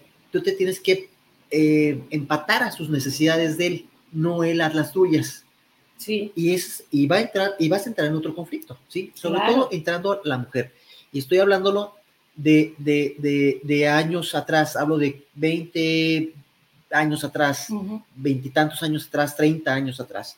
¿sí? donde la mujer huía de, la casa paterna o, de la casa de, papá y mamá por salirse para no, estar con ese famoso yugo de los, del papá, ¿sí? Y cometían, se cometían errores. Por eso existieron, en esos, en esos años existieron, después de 20 años, muchos divorcios, muchísimos divorcios, porque cometieron el grave error de casarse con quien a lo mejor no era la persona adecuada o se casaron nomás por salir, salir del, del, del yugo. Un grave error. Sí, ¿no? el gravísimo error, el gravísimo error. Y más enfocado en la mujer que el hombre, porque el hombre como, tiene, como tenemos la libertad de decir, pues yo me caso, yo me voy de mi casa y se acabó, ¿no? Sí, Mm. total trabajo, me mantengo, a lo mejor medio como, medio, medio, medio mantengo, pero ya no estoy bajo la, la tutela de papá. Claro. Pero la mujer no. La mujer, por, por la condición de querer protección por parte del papá, pues de casa no te vas, ¿sí? Y no te vas a ir de la casa porque te vas aquí de la casa que, hasta que te saque tu, tu, tu vestida de blanco. Sí, Porque era el típico, ¿no? Hasta que te saque vestida de blanco, te vas, te vas a ir de casa. Mientras vivas conmigo, así va a ser. Esas son mis reglas, esas son mis reglas. Esa- así eran las decisiones. Fíjate que ahorita que hablas de esa eh, protección, también es malo esa sobreprotección que tienen los padres hacia los hijos, Sí. las conductas que no deben La de tener exageración. y que debe llegar a un punto medio de equilibrio donde la gente no tenga, este, pues en base a que no, no decline los hijos a, a irse a, cosas que no, a esos traumas que cuando son grandes es, pues es que este, a mí mi mamá me hizo todo, a mí mi mamá me ayudó, mi mamá todo me resuelve, mi papá todo me lo da, este, me, me daba carro, me daba esto, me daba aquello, y es un tal por cual el- la persona, porque no se le enseñó tam- también a tener el valor de las cosas. Entonces, esa sobreprotección, Miguel, que te estoy hablando, es cuando, por ejemplo, la- la- la- los papás hacemos cosas que él mismo puede hacer o resolver problemas, y el padre las resuelve. Así es. El padre está porque lo está prote- sobreprotegiendo. Otro más es que le recuerdas el constante periodo de, de peligros de no salgas, hijo, quédate aquí. No, no, no, a- a- aquí yo te, yo te cuido, yo te protejo. Tú no vas a tener, no debes de tener ningún rasguño. Eso también está súper mal. Ahora, ahora con esto, ahora con estos Ajá. aparatos te quieren controlar eh, eh, en, en- en la cuestión de, de- tienes que poner tu ubicación exactas para yo Así saber dónde vas a estar ubicado, ¿no? O sea, Pero hay libertades. Hay otra, Miguel, que está, que dice, trata de, tratas de influir en la elección de las amistades. Es cuando los papás están ahí de queriéndote escoger quién es bueno y quién no, quién te conviene y quién no. No. Eso está mal, porque no le estás permitiendo desarrollar su forma de, a ver, quién- De quiénes son, porque a veces crees que tienes peligro, pero te llevas tantos descontones de decir, ay, pues porque el que tenía, creo que está más traumado que el, que el normal, que el humilde, que no sé, ¿no? Depende de las amistades, pero luego llegamos a ver eso porque los padres no tenemos la capacidad de, de- de- ver, ¿no? No, y, y hay otro y más bien de, de juzgar a, a las personas. Y hay otro problema, Mónica. Normalmente te dicen, hija, de, que te cases con este don nadie, a que te cases con este, con este que es ri- ri- riquillo, cásate con el riquillo, porque cuando menos te va a dar, te va a dar casa, te va a dar carrito, te va a dar. Sí, Eso no le garantiza a la hija tener una vida este, plena. es una ¿sí? forma muy, Es una muy- tontería. muy mala. El dinero no compra amor, No. el- sí. El dinero, o sea, va, va a llegar un momento de que se va, va a haber un, un problema y, y la frustración de la muchachita va a ser, es que tu mamá me dijiste me casara con el fulanito que tenía el, dinero, ¿sí? Y mira, me está yendo como la Así fregada, ¿sí? Porque el otro, otro, el otro pobre, pobre, pobre, pero me quería y me amaba, Sí, iba a luchar para mí y de cierta manera sé que iba a salir adelante y a lo Sí. mejor te das vuelta, te das, volteas a verlo años después y tú dices, está mejor él que, que, que, que sí, es, este, juzgar, estoy". ¿no? Sí. Y el, el hecho de no saber los padres. Sí. No dejas que explore libremente. No dejas que la gente, que tus hijos se, se, Explayen. este, se explayen y anden por aquí por allá teniendo sus propias experiencias, que se caigan, que digan, oye, este, oye, si me, si te exigen dinero, es, no, no tengo dinero. Ah, no, pues gánatelo. Gánate la salida al cine, gánate la salida con los amigos, gánate esto para que sepas lo que es, cómo, cómo es este, esa, este, cómo es esa experiencia, ¿no? En la cuestión económica, en la cuestión de estar explorando libremente, también con tus amistades, el explorar de todo tipo, ¿no? Es como el gánate el permiso, ¿no? Hay Ajá. dos formas de ganarte el permiso, cuando te lo doy por convicción personal o cuando tú por, por acciones me demuestras que sí, val, sí te puedo dar esa, esa, ese permiso. Fíjate, acá ¿sí? hay otro, al- algo muy interesante que dice, ocultas, justificas o ignoras sus errores, que es solapar, solapar a Exacto. los hijos de, no, no, es que mi hijo no hace esto, no, no, Pero maestra, es que usted está, está usted loca, porque lo, lo llegamos Pero a hacer. Es que, es que sabes que, este, señora, es que tiene esta acción su hijo. No, no, no, él es muy bueno, él es muy, es que en casa es todo lo contrario. Sí, en casa es todo lo contrario, pero afuera, ¿qué tal? Porque, ¿Por qué? ¿Por qué? Porque no estuvimos al tanto Claro. porque no supimos darle esa, esa educación y ese valor. Y la otra es respondes de forma excesiva a sus demandas. ¿Qué quiere decir? Que, lo, que le das todo. Eres- que le das todo Eres sin permisivo. valorar, sin valorar lo que, lo que como papá a veces uno tiene como esfuerzo, o que a veces se tiene que quitar el, el bocado el papá para dárselo al hijo y de decir, es una forma de que aprendas que hay que dar, de, de- de- de transmitirle esa, esa enseñanza, ¿no, Miguel? Entonces, esa pro- sobreprotección es muy mala, es muy cruel para los hijos y para la gente que va teniendo y adquiriendo en su vida experiencias buenas y malas. Y desafortunadamente, Y eso no, no tiene nada de malo, y desafortunadamente pero que todos los sean papás, asertivas. muchos papás, sí, muchos papás, eh, me puedo incluir de alguna forma, pues fuimos así, ¿no? Por cuidar, por proteger, por, por, por, por querer brindarles todo eh, a nuestros hijos, hacerle la vida más fácil, más menos complicada. Pero eh, digo yo re- hoy reflexionando, es bueno que, que caigan los hijos, hay que estar ahí pendientes de lo que están haciendo, no ayudarlos a levantarlos, ¿sí? Porque digo, si, si cada vez que se caen los vas a levantar, pues entonces ¿cuándo van a aprender? Entonces, déjalo que se raspen sus manitas, sus rodillitas, este, que les cueste trabajo levantarse, que se sacudan la tierra de las rodillas y de las manos y que vuelvan a caminar, para que sepan que sí duele las caídas, Ajá. para que sepan que las caídas sí, te generan experiencia, te generan madurez, te generan eh, responsabilidad sobre lo que estás haciendo y que no vuelvas a caer otra vez es, en, ese mismo, en, ese mismo, eh, eh, en ese mismo problema generado, generado por ese joven que por inmadurez y por responsabilidad cometió, ¿sí? Al menos eh, mi, mi, mi, mi- mi humilde, humilde, muy humilde opinión es estemos, estemos pendientes, mas no ayudemos a levantar a los hijos. Déjenlos y dejémoslo que se levanten solos. Ajá. Algo que tú Solamente, dijiste, solamente observarlos. ¿sí? algo que tú dijiste muy bueno este, de, de tus palabras es el hecho de cuando tú les eh, ejercías el, el- el castigo a tus hijos, ¿no? Como diciendo, a ver, yo no te lo voy a poner, yo sé que hiciste algo muy malo, algo que, que no estuvo correcto, Y les es la decías, forma, "Hiciste es la bien o forma de mal". explicarle a tus hijos, es la forma de llegarle a las personas para que, para, el, el que no habla no, no se desarrolla, no puede, Ujú. no, ¿cómo te van a entender si no hablas? Ujú. si a tus hijos no te van a entender a, a- a señas señas. o, o- o ese tipo de cosas. Entonces lo que hiciste era decirles, escoge tu- el castigo. ¿Qué castigo te mereces? Ah, pues bueno, me merezco una semana de no salir Sí. O que no me des mi mesada, ¿no? Entonces, eso, eso es bueno. Sí. ¿Por qué? Porque no, no recurres a los golpes, no recurres a la violencia de, de palabra, de, de- de groserías, y recurres a algo muy bueno para que él sepa cómo es la forma de enseñar y cómo es la forma de adquirir su castigo, Y no los frustras. ¿no? Y no lo frustras. No los estás frustrando. No lo Le estás generando a ellos el, el derecho de decidir. Exacto, ¿sí? Los estás haciendo madurar. ¿Sí? así es. Al menos, es, al menos eso es lo que yo hice con mis hijos. Sí. ¿sí? Eh, eh, no sé si hice bien o hice mal, pero al menos eso es lo que yo hice, hice con mis hijos. Por eso dije desde un principio, yo lo que hice con, con- con- con mi vida fue, no quise que mi, mi- mi- parecerme a mi padre en sus procederes, ¿sí? Este, eh, yo repito, eh, ¿en, qué, en qué le puedo aplaudir a mi padre? En que fue un maravilloso proveedor. Algo que a lo mejor yo no pude cumplir al 100% con mis hijos. ¿sí? Al 100%. Pero les di otros valores diferentes. Yo sí les dije que los amaba. Yo sí los abrazaba.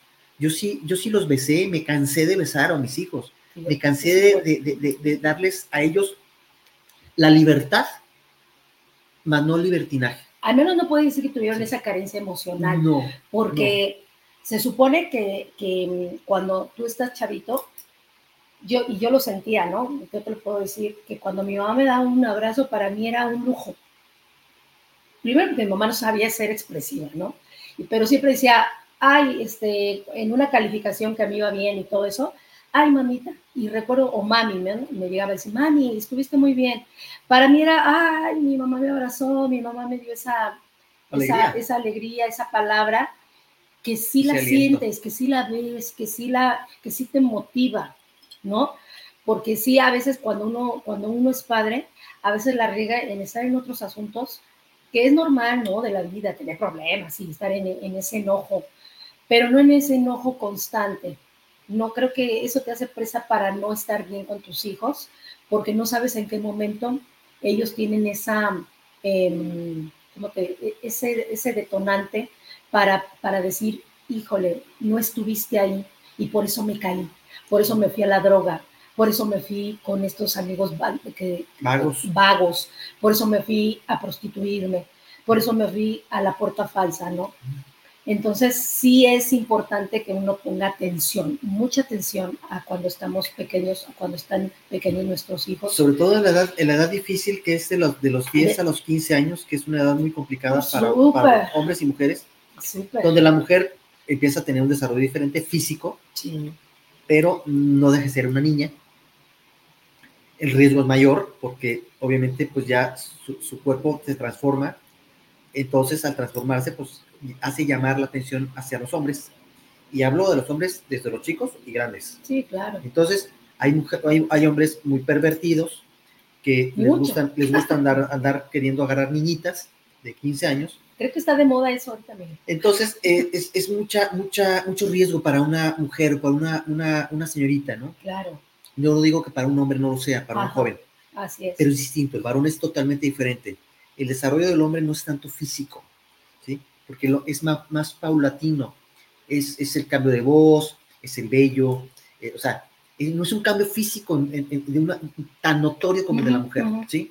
Es totalmente diferente, ¿sí? Por eso hablo, hablo de, de, de, la diferencia, pero sí, en las cuestiones, en las cuestiones mentales, sí ambos dos están, están pasando por circunstancias diferentes, sobre todo de la identidad, de la pubertad, sí. de, la, de la pubertad. Dentro de la pubertad es una, es una situación complicada y, y, es una situación donde, donde hay muchas preguntas que se generan los jóvenes, y en algún momento fuimos jóvenes, nos generamos y no tenemos las respuestas porque no tenemos el apoyo o a quién contárselo.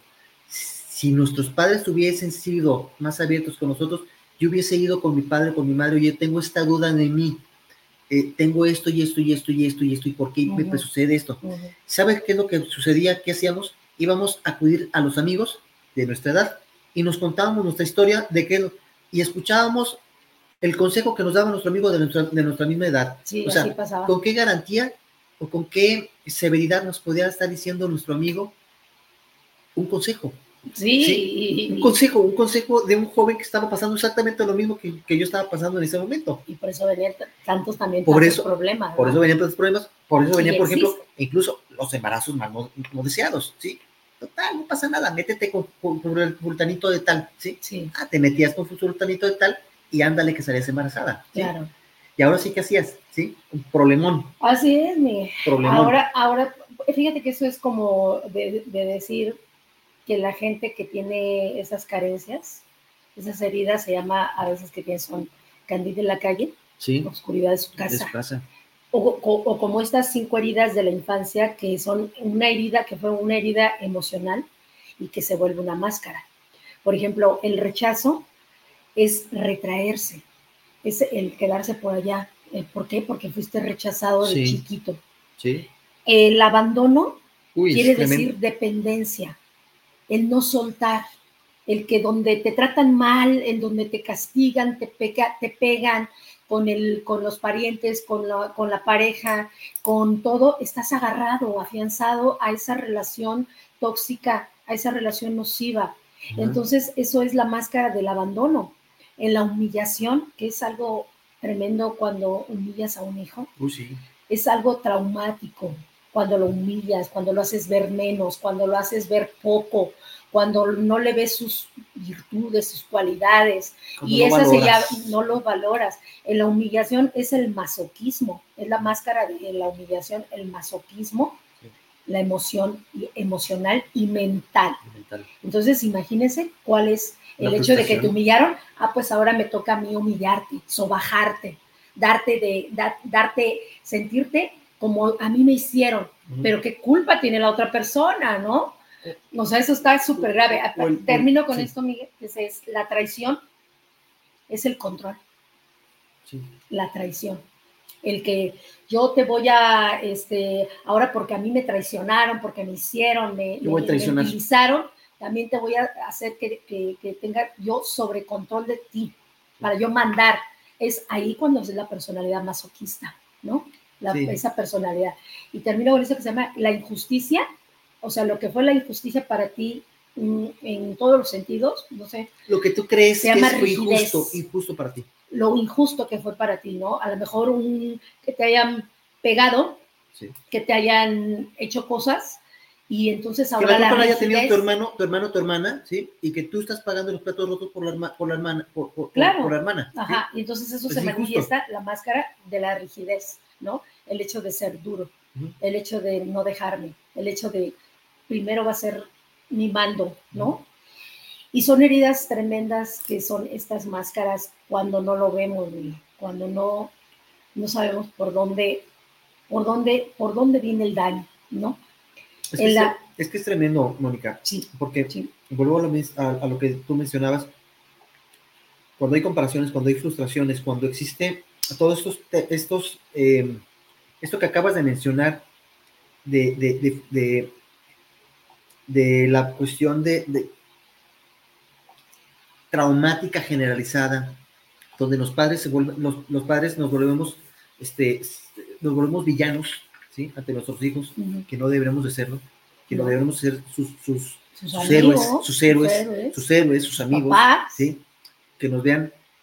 Yo creo que la faceta del de los padres eh, son, varia, son eh, variadas. O sea, soy, soy tu mamá, soy tu amiga, pero también soy, soy, soy este, esa rigidez que es la que te va a marcar de cierta manera para que no cometas errores, Ujú. ¿sí? Porque a veces, a veces los jóvenes no entienden que nosotros también tuvimos una juventud, que también pasamos por lo que ellos están pasando. Sí, Y, y a veces el típico, es el típico de todos los jóvenes. Es que fueron tus épocas, papá. No, no fueron las épocas. creen que estuvimos de, así, ¿no? Sí, De adultos, siempre. No, no, no son las épocas, porque las mismas dudas que tienes las tuve. Ay. Las, o sea, lo la diferencia, la gran diferencia es de que hoy, tú, hoy tienes una tecnología mucho más avanzada que sí. yo. Tecnología, pero no eh, eh, eh, lo- lo- lo- lo- lo- los sentimientos. Los sentimientos son los mismos. Son los mismos. ¿sí? Los mismos. Entonces, yo ya pasé por esa situación. Sí. Yo ya sé qué es lo que estás vi- viviendo. Entiendo y comprendo lo que estás viviendo. Lo que yo no quiero como padre es que caigas en errores que a lo mejor yo cometí y por la prote- sobreprotección o por la protección que quiero hacer contigo, no quiero que, que- que- que cometas el error que cometí. Pero sí es bueno que caigan, es bueno que se, se tropiecen. No es bueno ser posesivos, no es bueno ser controladores con los hijos, no es bueno estarlos, estarlos manipulando. Esto, vuelvo a insistir, esto es una, una herramienta para bien o para mal. ¿sí? Nosotros, papás, debemos y debemos darles confianza y tener confianza a nuestros hijos. No estarlos, no estarlos, no estarlos eh, da- dame tu ubicación en este momento para, porque, porque si no me la das, eh, tal vez- espérame, confiemos en nuestros hijos, démosle la confianza a ellos que lo que están haciendo está bien hecho, ¿sí? Y déjenlo cometer errores, porque es sano que cometan, cometan errores, porque entonces, ¿cuándo van a madurar? Claro. ¿Cuándo los vas a dejar? ¿Sí? Es como el, como el, como el, como el pollito que sale del cascarón, nunca los vas a dejar que, que- que- que vuelen por, por miedo. Entonces, pues, los vas a tener en una burbujita de cristal. Yo Ajá. nomás, nomás pregunto, ¿vas a vivir eternamente para tu Sí, hijo? Exactamente. Sí. Oye, hay otra cuestión que son, son importantes, donde no vemos también cómo generan esos traumas, esas heridas, los papás. Aquí hay mucha responsabilidad de los papás, Mucha. donde nos, cómo sobrevive un niño en, la, en una familia disfuncional. Un- ese es por un lado, mire, cómo sobrevive un niño a una familia disfuncional. Creo que es complejo, porque Difícil. por un lado son, es una educación, por el otro lado es otra educación. Y si no llegan al mismo nivel las ideas, a donde, a donde lo lleva el niño a lo mismo, va a caer en un precipicio. ¿Por qué? Porque si del lado del, del papá no hay consentimiento, hay rigidez, del lado de la mamá hay consentimiento y vente papá y este apapacho, O viceversa. ¿qué, ¿qué trauma va a tener el muchacho de no, o la persona, la mujer, de no poderse mover con el sentimiento de ¿qué hago, no? O, se vuelve demasiado permisivo o se vuelve demasiado caótico en la cuestión de rigidez de soy como mi papá, así me hizo mi papá, así de, de rudo, así de canijo. Y con mi mamá, pues bueno, mi mamá es así, dócil, no se mete nada, me deja hacer lo que quiera. Y te vas a ir al precipicio de, ah, pues todo lo puedo hacer. Tengo el control de todo. Y eso está mal. El problema es que muchas veces cuando existe una familia disfuncional, como tú lo mencionas, los hijos son muy inteligentes, los jóvenes son, son inteligentes. Cuando no hay una relación afectiva entre papá y mamá, el hijo o los, o los hijos cometemos los errores de ir correr con papá. Oye, es que mi mamá no me da esto, mi papá, mi mamá no, no, me deja salir. ¿Me das tu permiso? Entonces es el, es decir, ok, yo te doy permiso, hija, por darle, perdón que lo diga, por darle la torre a la mamá, ¿sí? Sí te doy permiso. Yo te doy dinero, hijo, o te doy dinero, hija, por darle la torre a la mamá, ¿sí? Pero cuando se resulta que es al revés, es que mi papá no me dejó ir, mamá, a, a la fiesta. ¿Tú me dejas ir a la fiesta, mamá? Pues ve, hija. Eso otra vez es el juego, el, el jueguito, famoso jueguito del ping-pong, donde la, la hija, hijo andan jugando qué me conviene, qué no me conviene, qué me conviene, no me, qué, no me conviene. El problema ahí es que como no hay una comunicación entre los adultos, ¿sí? No el, no el que está abajo, sino los adultos, pasa eso. Tengamos la conciencia, los adultos, ¿sí? De que por, por bienestar de los hijos, debemos de, tener ese enfoque y, hagamos a un lado las, cuestiones personales que ya no existen en la relación pareja. ¿sí? Existe una relación entre hijos. Entonces, enfóquense a la cuestión de los hijos para que ni el hijo ni la hija abusen de uno ni del otro. Ah, no te dio permiso tu mamá, déjame le pregunto por qué. Oye, no le di permiso por eso. o sea, entonces, hay una justificación, es decir, no, no te doy permiso porque ya tu mamá me explicó el por qué no te dio permiso. Ahí es porque exactamente no hay una educación y una comunicación entre los padres que tiene que estar, aún a pesar de que ya hubo un divorcio, una separación, debe haber una comunicación, porque, porque tenemos hijos en común, porque tenemos esa responsabilidad de ambos de llevarlos a un buen término. No son las ideas de él, no son las ideas de la mamá. Entonces ahí es cuando les, mantenemos un trauma de que cuando están, estamos peleando, estamos eh, eh, eh, ignorando la, existencia de nuestros hijos, de lo que piensan, de lo que son, de lo que ellos son nuestros genes, nuestro, lo que fue en un momento, ¿no? Lo que fueron de una, de, una relación bonita, de un amor profundo, pero que por determinadas causas se termina.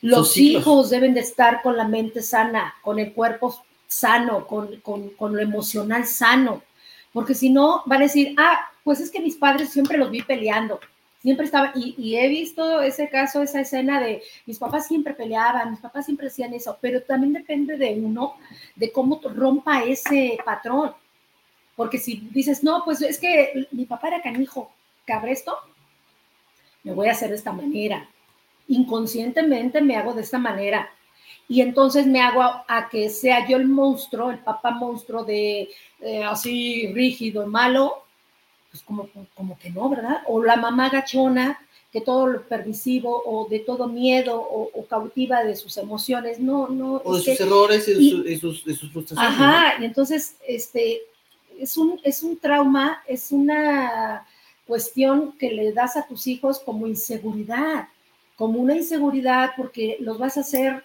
eh, débiles. débiles, frustrados, amargados, y no vas a... y, al final, ¿qué, cuál, ¿cuál es tu cuestión ahí de como papá, no? Que no pudiste, eh, o sea, va a ser como un castigo de no pudiste darle a tu hijo, que solamente tenés esa responsabilidad tú como, como padre, de darle las herramientas para que fuese una persona sana de todo. ¿No? O sea, ¿qué castigo o qué dices, híjole, cómo me voy a sentir? Porque vas a llegar a una adultez, porque son por etapas, donde te vas a sentir con varios síntomas de cuando los hijos ya no los tienes, cuando empiezas a valorar que tienes hijos y que no están contigo. Eh, son etapas y que son muy, muy, muy importantes reconocer en qué momento está el error, en qué momento está la falla, el trauma, y donde se hable. Si te tengo que pedir una disculpa, hijo o hija, te, la, te, la, te la doy, pero no te quedes callado, porque el que no abraces, el que no toques, hay gente que es muy sensitiva, ¿no? Sensorial, como se le llama, que le gusta que la abracen, que le gusta que la toquen. Hay hijos así, hay hijos que les digan que, les gusta que le expliquen, que, que, les hables. Y esos, esas cosas son muy importantes para su vida adulta o para su vida que ya son más grandes. Es cuando es tan bonito tomar esa, esa iniciativa como papá para que ellos sigan adelante, para que sepan que tú fuiste ese motor, esa, que no fuiste su, su diacrucis, que no fuiste su, su línea de, pues me traumó, me dejó traumado mi papá, mi mamá, y ahora no puedo vivir y solamente estoy pidiendo de, este, o sea, va a ser un caos la vida, va a ser un caos su vida. Fíjate, al final de cuentas acabas de decir cosas muy, muy, muy ciertas. Todos, de cierta manera, cuando estamos chicos, buscamos el cariño y el amor de las papás. Y así nos vemos. Creo que lo puse en la, en la carátula, pero el niño se ve, fíjate, el pequeñito se ve, es un gatito y el papá cómo lo ve, o lobo, o te ven como algo muy especial, como, como tú lo dijiste, como, su héroe, ¿eh? como tu, su héroe, y así debe ser. Entonces, acabas de decir cosas muy, muy reales, este, eh, Mónica, porque eh, nosotros papás cometemos errores, y, y sí, es, es, no es malo pedir perdón a los hijos cuando cometemos un error, cuando, cuando em, reprimimos o, hacemos la, la reprenda al hijo, el castigo, y que te das cuenta que realmente no, mm, lo que hizo él no, lo hizo, eh, muchos papás le tienen miedo al, al, disculparse, al decir, híjole, me equivoqué yo, papá, me equivoqué yo, hijo, ¿sí? Creo que ahora la culpa la tengo yo y no la tienes tú. Sí. Y te pido una disculpa por esto y te levanto el castigo porque no lo mereces. O sea, aprendamos también a ser justos, papás, ¿sí? Y a, y a, saber aprender, porque también los hijos nos enseñan a aprender muchas cosas. Exacto. O sea, también los hijos, los hijos nos enseñan a ser más sensibles sobre las cosas, nos enseñan a entenderlos un poquito y, vuelvo a decir, a veces cometemos errores. Yo cometí muchos errores con mis hijos, ¿sí? Pero también les pedí disculpas. Y que se vale, Miguel, ¿no? esa enseñanza de que si nosotros no tenemos la capacidad, si no tenemos esa, esa, esa osadía de, pedir disculpas, que nos enseñen nuestros hijos, que nos enseñen a decir, ¿sabes qué, papá? Aquí fallaste. Mamá, aquí estás mal. Y a lo mejor sigo, sigo fallando. Y lo reconoces, ¿no? Lo Que lo reconozcamos y que digamos, sí, es cierto. Y a lo mejor digo, sigo fallando.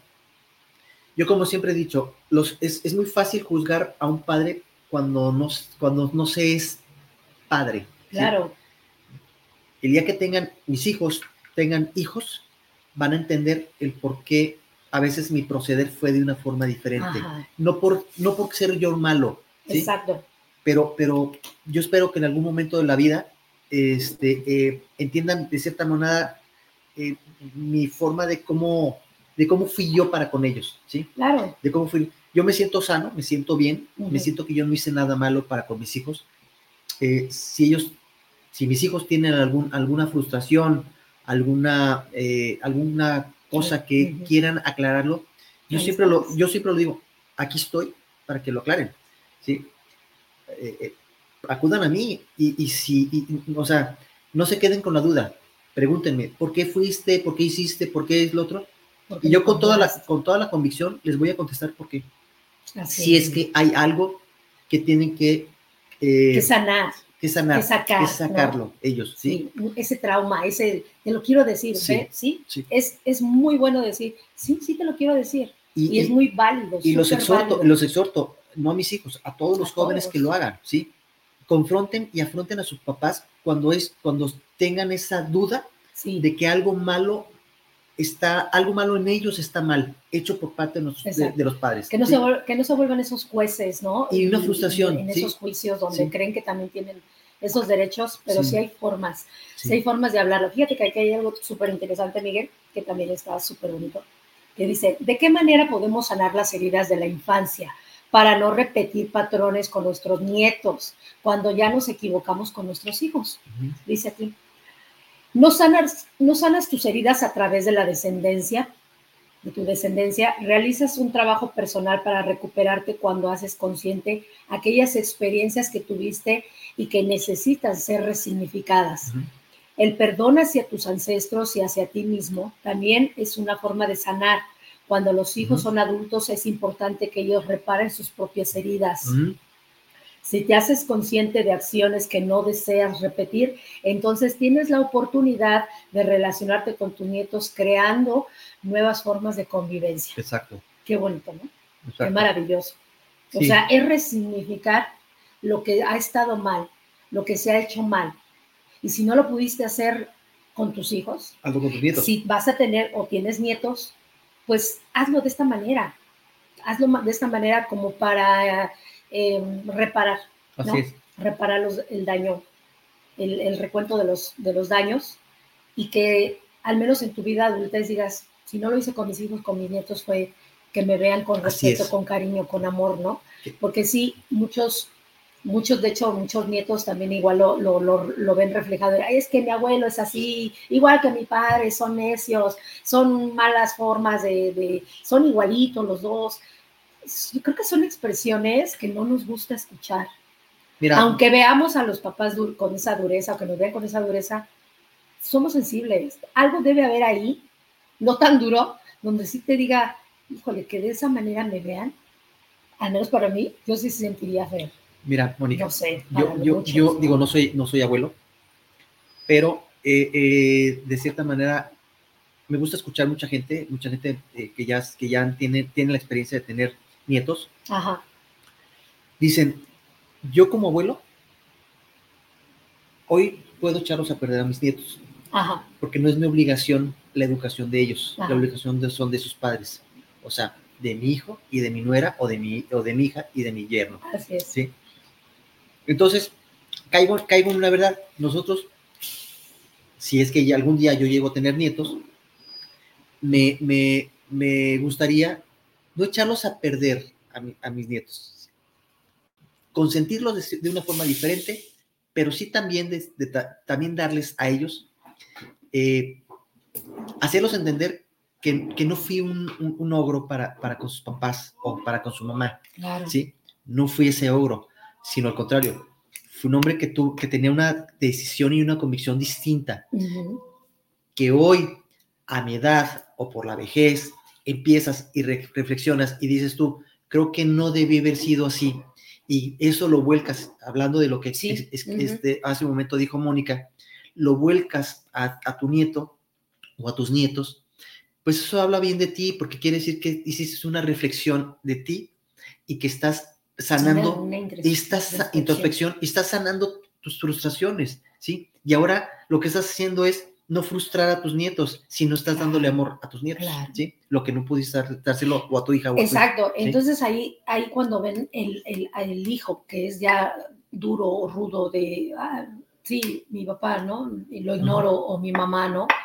Este, porque me causó daño, Así pero es. nunca lo hablaron, nunca lo dijeron, nunca lo soltaron, ¿no? Siempre tuviste ese, ese también, ese temor y esa, esa mala Es que experiencia. Es que cuando y que tienes... cuando, lo, cuando lo ven con tus hijos, que te estás enamorando de tus nietos o que los estás amando con locura, pues creo que hay mucha gente por ahí, ahí así que, que le llena el- a los nietos, pero no sobre protegiéndolos, no, No, no, no. sino haciendo real ese amor donde dice, qué bonito, ¿no? Sí. Qué bonito que ahora a ti te den esas caricias, a ti te llegan ese, esas cosas económicas. De todas maneras, ¿no? Se puede demostrar ese amor eh, eh, eh, de, de- de sanar. ¿no? Es que vuelcas, vuelcas muchas cosas sanadas hacia esos... Es que son tu, es tu sangre. Así es. es, es una descendencia. Creo que el día que te des, el día que tengas tus nietos, o el día que uno tenga sus nietos, te das cuenta de decir, "Uh, o sea, es, es mi descendencia. O sea, ¿qué, quiere dar, ¿qué quieres dar a entender de todo esto? Que, que, tu sangre sigue viviendo a través de tus nietos, ¿sí? Pero no con tus errores, sino con, con, con la reestructuración de, de, tus, de tus frustraciones, ¿sí? Y, no, y, y, ya no dejarles que esa lápida pesada que traías tú a cuestas, no endosársela, solamente aventarla tú y dejar a un lado y que tus nietos crean sus propias, sus propias, este, su propia lápida. Y ya lo que a cada uno le toca, ¿no? Porque si también hay esa dureza y eso, pues ya no puedes hacer nada. Pero sí, sí, si está en tu corazón que ya reparaste, este, pues esta te queda esa satisfacción. Fíjate que hay otro problema sobre esto de las heridas, Miguel, que no, a veces no, la gente no lo nota, que no lo ve, pero es, está latente. Cuando afecta, ¿Cómo afectan las mudanzas a los niños? Cómo afectan esas mudanzas, Hoy, cambios de colegio. de casas, esos cambios de colegio. Es que mis amigos. Donde tienes que estar cambiando porque el papá tiene un trabajo súper demandante y que vete para una ciudad o vete para un país y ahora es maleta y ahora es esto oh, y, y todo se mueve con rapidez, todo se mueve con, con, ¿qué está pasando, no? ¿Por qué no puedo estar en el entorno con mis amigos que hice aquí? Tuviste tres meses en una ciudad y oye, me tienes, haz maletas y vete porque, este, por el, por el, trabajo de tu papá, por el trabajo de tu mamá y que te tienes que ir al extranjero, oye, pero ¿por qué? Si apenas estoy inventando aquí mis amistades, es traumático. Sí. Es traumático. Yo puedo decir que en mi experiencia con mis hijos hemos sufrido eh, mudanzas constantes, eh, por alguna otra otra situación donde mis hijos, no, pero es que aquí yo, me, ellos me decían, es que mamá, ya tengo aquí mis amistades con mi escuela, que es lo que más ellos este, tuvieron ese miedo, donde decían, es que yo ya estoy bien aquí, ¿por qué me quieres cambiar? Y es el miedo a otra vez a, hacer amistades, a desconocer las cosas, que no sabes cómo te van a llegar, cómo te van a venir, y que los hijos te, te, lo, te lo achacan, ¿no? Y te sientes culpable porque digo, bueno, pues, ¿qué puedo hacer? Si algunos yo creo que lo pueden, eh, eh, ¿cómo se puede decir? Eh, resolver el problema de que no se haga constante eso, o que digas, bueno, el papá tiene que... que no se vuelva recurrente. Que, ajá, que tiene que, irse a otros lados, pues que no, se, no, no, vaya toda la familia, siento yo, debe haber un, un, este, un cimiento fuerte, duro, este, leal, donde por lo menos decir, bueno, mi familia está lejos y mis hijos, pero que se respete para que los hijos no sufran esos, esos em, esos inconvenientes, ¿no? Es que, yo, creo que es, sacrificar un poquito, por ejemplo, como padre, al decir, uno que es proveedor, de cierta manera, decir, ok, eh, mi trabajo me demanda estarme moviendo de, lugar en lugar. Claro, es muy bonito el hecho de moverte de lugar en lugar y llevarte a tu familia. Eh, sí, pues pero cuando, ser, pero cuando, cuando, cuando, cuando, cuando ves tú la posibilidad o empiezas a sopesar las, circunstancias, las situaciones, dice, bueno, puedo hacer el esfuerzo de decir, me voy, dejo, me voy yo solo, ¿sí? Me voy yo solo, dejo a mi familia en, en, X ciudad y cuando menos los fines de semana me voy a verlos, ¿sí? Em, es desgastante para uno como, como proveedor, sí, claro, porque pues no es lo mismo ver a tus hijos todos los días que verlo nada más dos días a la semana. ¿Me explico? Eh, eh, Pero debe, haber algún sacrificio. Claro, claro. En algún momento. Por eso, por eso, por eso estoy hablando. De, de, cierta manera, llevar, poner una balanza, decir, ok, vamos a poner la balanza, se someten en, la mesa, familia, general, hijos y papás. Estas esas alternativas. ¿Qué les parece? Haría, haríamos esto, pero yo no estaría papá con ustedes, ¿sí? Más que los fines de semana. O se van por más o, nos vamos o nos vamos juntos todos, pero van a sacrificar ustedes, mis hijos, a sus amiguitos.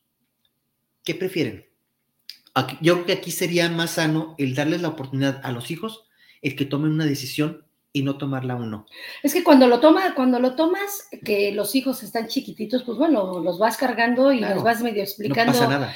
Y, no, y no, pasa nada, pero cuando están adolescentes, a partir de los siete años que tienen ellos la conciencia bien activa. Diez años. y tienen todo, ajá, que todo lo, lo, lo, están viendo y checando, pues ya opinan, ya dicen, oye, es que me vas a quitar de mis, de mis amistades, es que me da miedo conocer otros maestros, es que, o sea, son situaciones de de, apego, de situaciones de, de, de miedo, situaciones del qué va a pasar, qué me va a acontecer, y si así siempre va a ser, siento que es peligroso porque tienen esa inestabilidad después los hijos. Emocional. Emocional, porque no saben, no se hallan en un lugar y no se hallan en otro lugar. Sí, son, esa es, son, la son nómadas.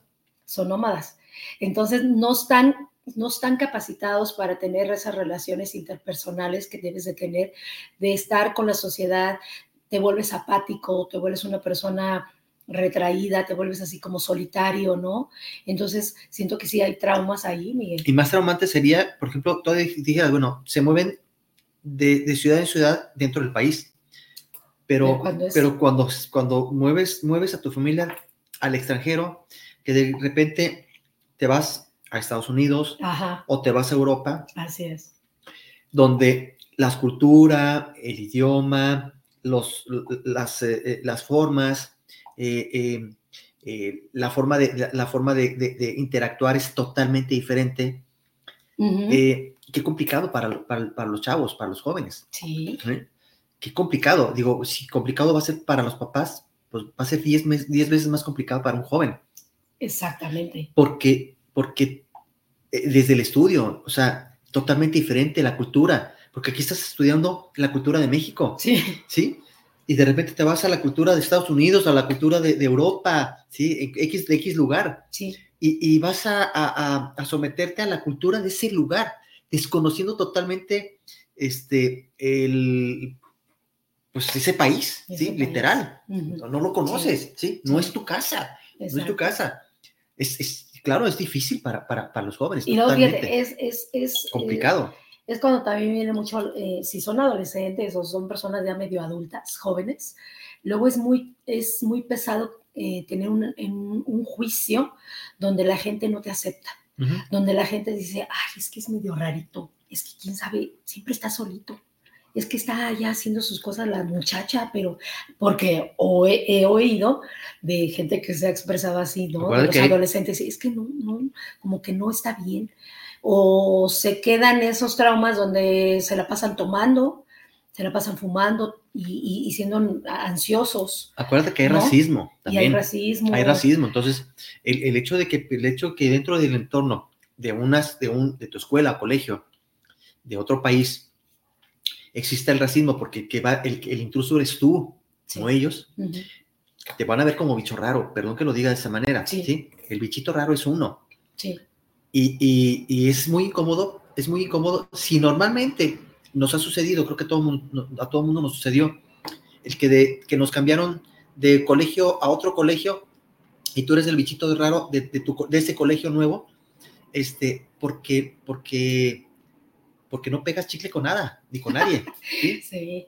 Ni con nada, ni con nadie. Y estás ahí arrinconado, así como el gatito, como, los gatitos, ¿no? Ahí, ahí, ahí agazapado, este, retraído, porque porque pues no pegas, no pegas, o sea, no interactúas. No interactúas. Y es cuando también ahí viene los el trauma de, que la gente se aprovecha de ti. Y ahí viene también el trauma, sí, y la, y, la manera de estarle recriminando al, papá, y a la mamá. ¿Por qué me sacaste del colegio este mamá? ¿Y por qué me sacaste? Porque mis, mis amigos estaban acá. ¿Por qué me lo hiciste? ¿Sí? Y, bajan tus calificaciones y, este, y empieza rebeldía no sé si me doy a entender, eh, eh, es una forma de demostrar, no me gusta lo que, lo que acabas de hacer, ¿sí? Y porque no me gusta, no voy a estudiar y mis calificaciones se van a ir a, abajo y mi rebeldía no me importa, eh, haz lo que quieras, este, porque estaba a gusto en el, otro, en el otro colegio, me quitaste el entorno donde yo me sentía a gusto, ¿sí? ¿Por qué no me pediste permiso para ver si yo estaba de acuerdo en, cambiarme? Exactamente. ¿Sí? ¿Por qué no me lo dijiste? Pero a veces a veces el, eh, entendemos que a veces, muchas de las veces puede suceder que es el, la cuestión de, dinero, de la economía. Ya no puedo seguir pagando ese, ese colegio, es demasiado caro, ¿sí? O, o me bajaron el sueldo, por lo tanto no puedo pagar, no puedo pagar esto. Entonces es complicado, ¿sí? Es complicado para el joven porque no lo entiende, pero es más complicado cuando no lo explicas. Claro. Fíjate que hay, hay una fotografía, no sé si la puse en el, en el flyer, pero hay rasgos donde se ve cuando hay, hay traumas asociados, ¿no? Con la gente, por ejemplo, aquí que se ve, si se ve una chiquilla ahí, tiene la cara desencajada, de, seriedad, de, enojo.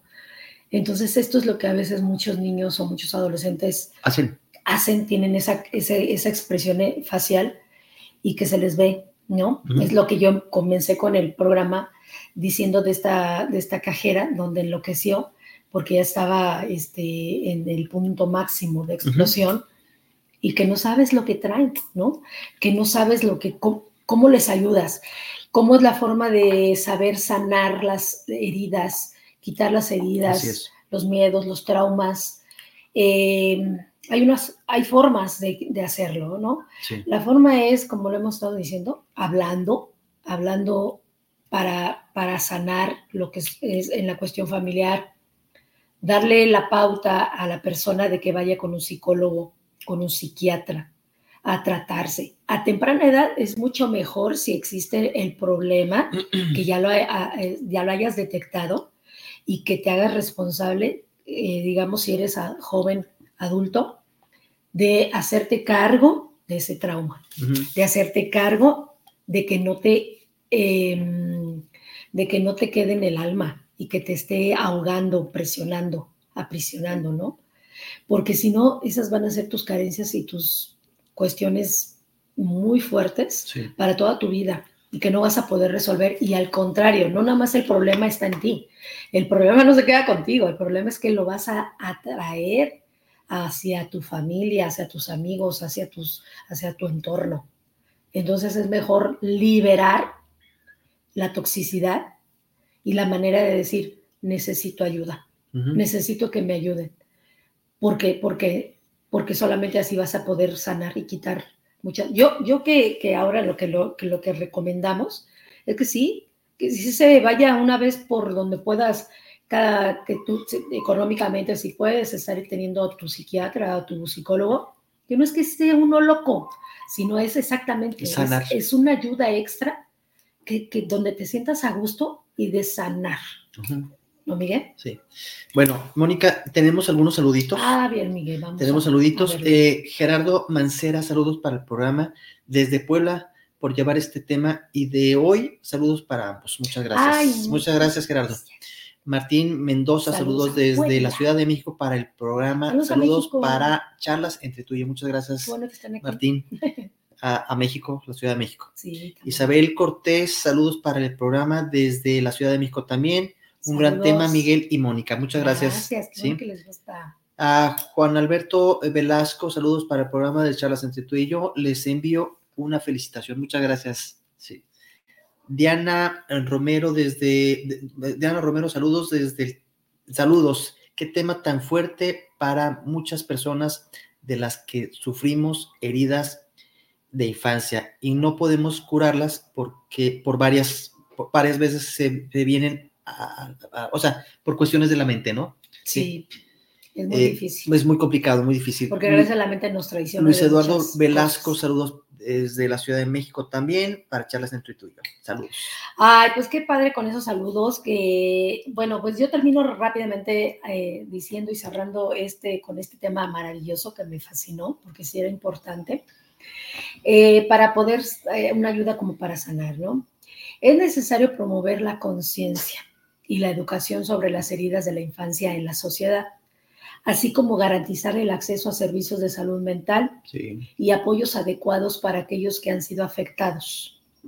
Al hacerlo podemos trabajar hacia la creación de entornos seguros y amorosos para los niños, para los niños, ayudándoles a sanar y a construir una base sólida para un futuro saludable.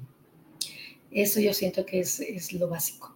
Entonces, yo se los dejo. Me dio muchísimo gusto, Miguel, compartir este, eh, hermoso, esta hermosa charla, porque para mí fue importante. Cuando vi, dije el tema, dije, lo tengo que dar, lo tenemos que dar, porque sí, a veces necesitamos este tipo de ayudas, ¿no? Y cuando vemos cuánta carencia, cuánto problema puede haber, pues sobre todo, sobre todo aportar un poquito nosotros de, esto, que, abramos los ojos los padres, nosotros padres que, de alguna forma, y a los que están iniciando como papás, que tienen sus niños chiquitos, no caigamos en errores, démosle la oportunidad a los, a los hijos que crean, que, puedan crecer sanamente mentalmente y que, no caigan en patrones que venimos arrastrando nosotros los papás. Así es. Y no les, no les endosemos eh, problemas, al contrario, liberemos, liberemos, a cada uno de ellos para que eh, ellos puedan ser mejores que uno. A final de cuentas, vuelvo a lo mismo, eh, es muy satisfactorio ver a tus hijos exitosos y, no te sientas, y no te sientas frustrado porque tú no lo hiciste. Siéntete orgulloso de lo que eres y siéntete orgulloso de lo que, de lo que estás dando en este momento, porque a final de cuentas lo haces y lo haces por amor. Así es. Creo que en lo que acabé diciendo tiene muchísima importancia. Hay que recurrir a la conciencia, abrirla y que la gente vaya, vaya donde tenga que, a terapias. Que, ir, ¿no? A las terapias y sacarse todo aquello que es odio, corajes, envidias, este, celos absurdos, eh, en algo tan importante también que, que, hablamos ahorita en la cuestión de, de, los matrimonios. Si ya se rompieron los lazos, no traumemos a nuestros hijos. Hagámoslo de la mejor manera. Tampoco usarlos de, de carnada, ¿no? Usarlos de, esas cuestiones, ¿no? Em, Manuel Sánchez, saludos papás, nunca dañen a sus hijos en su juventud. Ya es doloroso la verdad. Saludos. saludos, mucha, mucha verdad, muchas gracias. muchas gracias. Sí, cierto, sí, cierto. Gracias, Manuel. Entre más hablemos, entre más expresemos, entre más manifestemos nuestros sentimientos, nuestras emociones, vamos a hacer un mundo, creo que mejor. mejor. Bueno. Sin traumas. El tiempo se nos terminó, Mónica. Sí. Cuídense Les deseamos todo, todo lo mejor. Feliz tarde. Denle like a nuestra página. Sí, Inviten, por favor, compartan, por compartan favor. mucho, por favor. A sus amistades, si les gusta nuestro programa, por favor, háganlo. Y manden pues, temas que quieran que hablemos, que ahí algunos han quedado ahí atoradillos, ¿eh? pero Participen. estamos trabajando sobre ello. Chao, chao. Les deseamos una feliz tarde. Buen provecho. bye. Gracias, Miguel. Gracias, Mónica.